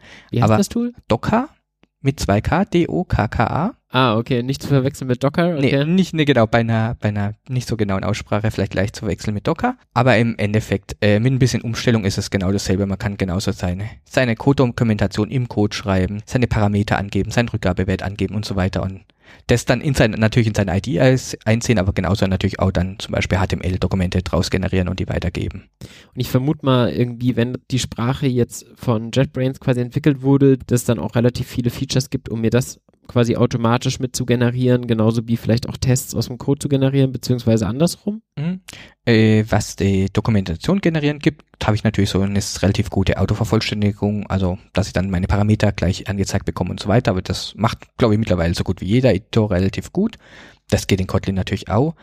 Äh, was Tests angeht, ist es so, ich kann, um Kotlin-Code zu testen, die ganz normalen Java Test-Frameworks benutzen, also mein, äh, für meine Unit-Tests, mein JUnit und so weiter. Ich kann meine Mocking-Frameworks wie Mockito und so weiter benutzen. Das funktioniert eigentlich alles sehr gut. Es gibt aber oft spezielle Varianten oder Wrapper um diese Bibliotheken bei Kotlin, die eben so ein paar Kotlin-Eigenheiten vielleicht beachten oder die mir ein paar Feature, die Kotlin hat, die eben die Java-Bibliothek mir eben nicht bietet, weil es eben dieses Sprachfeature ja in Java nicht gibt, sowas wie Named Arguments, Default Arguments, die mir so, so Dinge abnehmen. Da gibt es ein paar, die wirklich gut sind. Mockay zum Beispiel ist eine äh, ziemlich interessante Bibliothek und es gibt aber auch mittlerweile im Kotlin-Umfeld äh, Bibliotheken zum Testen, zum Beispiel zum Unit-Test wie Spec oder Kotlin Test, äh, die jetzt speziell in Kotlin geschrieben wurden und die sich dann natürlich auch mehr auf Kotlin ausrichten. Aber das klingt für mich so ein bisschen nach, wenn ich jetzt meine Sprache wechsle von Java hin ähm, zu Kotlin, dann kann ich das erstmal sehr inkrementell machen. Ich kann die ganzen Sachen von Java weiter benutzen, also ich, ich kann weiter von ihnen erben und auch das ganze Tooling drumherum bleibt prinzipiell erstmal relativ konstant und ich brauche mich da jetzt nicht auf ganz viele Breaking Changes einstellen. Genau. Natürlich gibt es ein paar Dinge, die muss man beachten, aber man kann sehr gut dazwischen migrieren. Man kann natürlich auch eine Codebase äh, weiter pflegen, die aus Java und aus Kotlin Code besteht, was ich denke ein Riesenvorteil ist, gerade bei einem größeren Projekt, so dass man zum Beispiel neue Feature dann in Kotlin schreiben kann, aber seine bestehende Codebase weiter in Java pflegt. Das funktioniert alles sehr gut und es greift auch alles sehr sauber ineinander wenn man Kotlin entwickelt, ist dann eigentlich Android Studio das Standard-Tool dafür oder könnte ich sowas auch mit einem Eclipse oder mit einem Vim sinnvoll programmieren? Hm. Also, wenn ich jetzt Kotlin mit Android entwickle, ist Android Studio natürlich so das Tool der Wahl meiner Meinung nach. Äh, bei, wenn ich jetzt Backend-Entwicklung mache, äh, kann ich kann ich natürlich IDEA nehmen, also IntelliJ IDEA, was die hm. ID von JetBrains ist. Die hat natürlich auch einen super Kotlin-Support, wenig überraschend, wenn es von derselben Firma genau, kommt. Genau, deswegen meine ich ja. Äh, mittlerweile, was man aber so liest, ist es aber auch die Unterstützung für Eclipse sehr gut. Mhm. Also das funktioniert gut. Äh, für NetBeans ist die wohl auch nicht so schlecht. Und äh, wie es bei anderen Editoren ist, weiß ich nicht. Ich könnte natürlich auch äh, mein Kotlin-Code in Vim schreiben. Dann müsste ich halt kompilieren und so weiter mit dem Kotlin-Compiler machen gibt es natürlich entsprechend Standalone-Compiler. Kotlin, äh, das Kotlin-Team vertritt auch so einen Ansatz, die versuchen ihre ganzen Tools so zu bauen, dass sie äh, einzelne Aufgaben abdecken und dass man die sehr gut von außen extern steuern kann. Das heißt, äh, es, es gibt den Compiler, es gibt auch Möglichkeiten für Syntaxüberprüfung und so weiter, mhm. Tools zu benutzen von Kotlin, also vom Kotlin-Team, ja. die eben dann die IDE integriert, die ich natürlich auch genauso in äh, Editor meiner Wahl integrieren könnte, sodass ich eigentlich Kotlin überall schreiben kann. Gut, wir haben am Anfang gesagt, die Ziele von Kotlin sollen ja sein, dass es concise, safe und interoperable sind. Lass uns vielleicht nochmal kurz zusammenfassen, was so die wichtigsten Dinge sind, die sie dafür tun. Also concise habe ich mitgenommen, dass die Klassen zum Beispiel sehr viele Methoden geben, dass es einfach kompakter, leichter zu schreiben ist. An allen möglichen Stellen muss ich eben Dinge nicht mehr explizit schreiben. Ähm, es gibt neue Sprachfeatures, die jetzt einfach mitkommen, die man aus anderen Sprachen kennt. Da ist die Sprache einfach deutlich ausdrucksstärker geworden. Das ja. wären so die wesentlichsten Punkte. Definitiv, also das sind, das sind, das sind ganz wichtige Punkte. Und im Safe-Bereich ist vor allem zu erwähnen, dass die Sprache dieses Not Nullable Feature besitzt, dass ich einfach über Fragezeichen nennen kann, welche, welche Variablen denn nicht null sein können und ich auch noch mal ein bisschen feingranularer einstellen kann über sowas wie internal, wie weit meine Variablen denn sichtbar sind. Hm, genau. Was, was gibt es da sonst noch was Wichtiges für hm, die nee, Ich, ich glaube gerade die, die Null Safety durch, dass ich Typen habe, die Null sein können, nicht Null sein könnten. Ich glaube, das ist, ist so, so, so, so das, das Größte in dem Bereich. Genau. Und für die Interoperabilität ist auf jeden Fall viel getan, dadurch, dass ich Java und Kotlin einfach miteinander vermischen kann und das ganze Tooling drumherum gleich lassen kann. Hm, genau, ja klar. Also beim Tooling gibt es natürlich ein bisschen Unterschiede, so wie wir es ja auch vorhin erwähnt haben. Aber ich kann äh, den Code sehr gut miteinander kombinieren. Kombinieren heißt in dem Fall natürlich dann nicht im selben Source-File, sondern die, die, die einzelnen äh, jeweils voneinander aufrufen. Ich habe es ja an einer anderen Stelle schon erwähnt. Ich würde es nochmal kurz zusammenfassen. Ja, machen wir. Vielleicht, dass wir das, was, das, was nochmal am Stück haben. Also wenn ich jetzt zum Beispiel äh, in, aus Kotlin heraus Java-Code aufrufen will, klar. Das wird immer passieren, weil ich möchte äh, Java API auf Klassen aus der Java, Java API benutzen. Ich möchte von einem bestehenden Java Code irgendwas benutzen, irgendwelche bi bestehenden Bibliotheken, die in Java geschrieben sind. Dann ist es eigentlich äh, relativ einfach. Ich kann die ganz normal aufrufen und benutzen. Also das ist eigentlich die ganze Magie. Es gibt so ein paar Dinge, die mir das Leben einfacher machen. Wir haben ja gerade eben auch nochmal erwähnt, es gibt Nullable und Non-Null Types. Aber wenn ich jetzt etwas aus Java aufrufe, dann muss ich ja davon ausgehen, dass es immer null sein kann weil Java kennt dieses ja nicht. Ja. Da gibt's dann bei Kotlin sowas, das nennt sich Plattform-Type. Das ist aber eigentlich nur so eine, so eine Krücke, um mir zu zeigen, ja, das kommt von Java, das könnte auch null sein, passt da mal auf. Äh, eigentlich, was ich ja will, ist, dass ich weiß, kann das null sein oder nicht.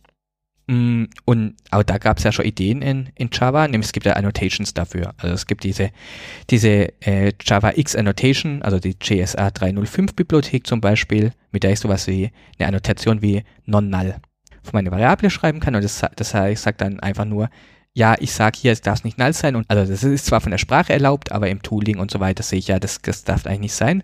Und diese Annotations, also es gibt da fünf Bibliotheken, die Kotlin auswertet. Und wenn ich entsprechende Annotations in meinem Java-Code setze, was auch heute schon, wenn ich Java-Code schreibe, Sinn macht, weil mir das auch die Entwicklung in Java einfacher macht, dann erkennt Kotlin das und sagt, ja, diese Variable kann nicht null sein, da ist eine Non-Null-Annotation dran, ich gebe dir die nicht, nicht als Nullable Type, sondern ich gebe dir die als Non-Null Type. Also so kann ich mir ja schon mal das Leben einfacher machen. derjenige, der den Java-Code schreibt, kann mir das Leben einfacher machen. Ist eine Sache, die man da ein bisschen beachten muss, wenn man jetzt Java-Code aus Kotlin aufruft. Ansonsten gibt's noch eine Kleinigkeit, und zwar Kotlin hat ein paar Keywords, die Java nicht hat. Das bekannteste davon ist when. When ist so eine Kombination aus äh, if-else und am Switch. Muss, wenn man mal Kotlin ausprobieren will, kann man sich das mal angucken. Ist wirklich ein tolles Konstrukt.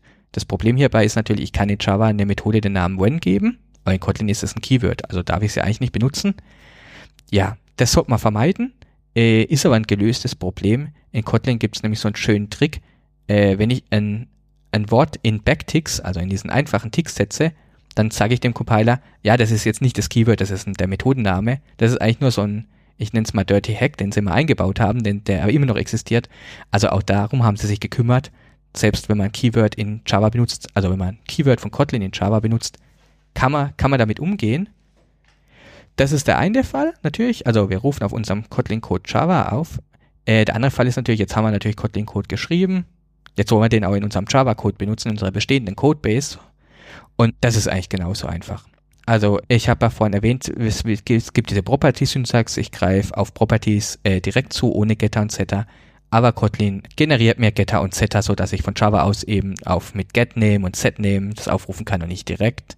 Und äh, ich habe auch in Kotlin die Möglichkeit, mit ein paar Annotations dem Compiler zu sagen, dass er Feature generieren soll, die ich einfach in Java brauche, um besser die Zusammenarbeit hinzubekommen.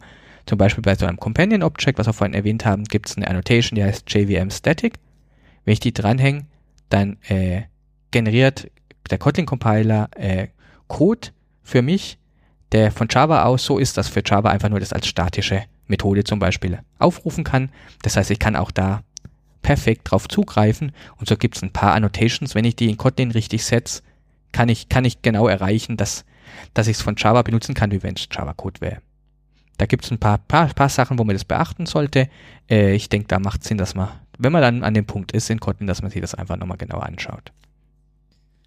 Okay, ähm, das heißt, du würdest auf jeden Fall dazu raten, sich Kotlin näher anzuschauen. Wie steil würdest du die Lernkurve beschreiben?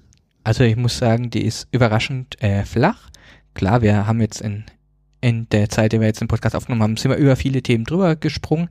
Aber wenn man wirklich mal mit dem Code anfängt und mal die paar prägnanten Unterschiede verstanden hat, dann geht es sehr schnell. Weil viele Sachen doch recht ähnlich sind und ich glaube, der Einstieg für einen Java-Entwickler, und das hört man immer wieder, der ist sehr, sehr einfach. Und so einfache Sachen wie irgendwie Default und Named Arguments oder Top-Level Functions oder sowas, was man von jeder anderen Sprache kennt, da muss man wirklich sagen, ich glaube, das wird jetzt einfach Zeit, dass sowas dann auch Einzug erhält in die Projekte, ähm, die sonst bisher mit Java programmiert wurden.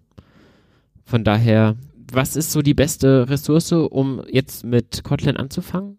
Genau, also die offizielle Doku die ist doch ziemlich gut. Also das ist so Kotlin lang org, äh, die offizielle Doku anschauen. Das ist ein guter Einstiegspunkt. Die haben auch viele weiterführende Links auf andere Seiten, auf Artikel, auf Bücher, auf Videos. Äh, ansonsten, wenn man jetzt Android-Entwickler ist und sagt, ja, ich möchte vielleicht jetzt meine Android-App mit Kotlin schreiben, dann ist es auch so, dass zum Beispiel jetzt die Android-Doku in größten Teilen auch bei den Trainings und so weiter und bei den Guides mittlerweile Java und Kotlin anbietet. Das heißt, man kann bei den Code-Examples zwischen beiden hin und her schalten. Ja, ansonsten im Internet, in den Weiten des Netzes findet man echt viele Informationen mittlerweile. Es wurde sehr viel in den letzten zwei, drei Jahren über Kotlin geschrieben, auch viele äh, Guides über Migration, über Umstieg, über Einstieg in Kotlin. Da findet man doch sehr viel Gutes. Okay, dann geht raus ins Internet und sucht euch äh, eure Lieblingsartikel zu Kotlin und lasst uns noch gern ein bisschen Feedback und Kommentare da. Mich würde vor allem auch sehr interessieren, an was für Themen ihr noch wirklich konkret Interesse habt. Ich bin jetzt gerade so ein bisschen am Plan für die nächsten Themen und wenn ihr da irgendwie Wünsche habt zu was, wo ihr denkt, da wollte ich schon immer mal was drüber erfahren, da wäre doch ein Podcast genau das Richtige. Zögert nicht und traut euch ruhig, einfach eine Mail schreiben oder das Kommentarfeld auf der Webseite benutzen und dann freue ich mich da über eure Ideen und Anregungen und bedanke mich bei dir, Daniel, für das ausführliche Gespräch. Danke, dass ich hier sein durfte und so ausführlich über Kotlin reden. Genau. Und euch noch viel Spaß. Ähm, danke fürs Zuhören. Bis bald.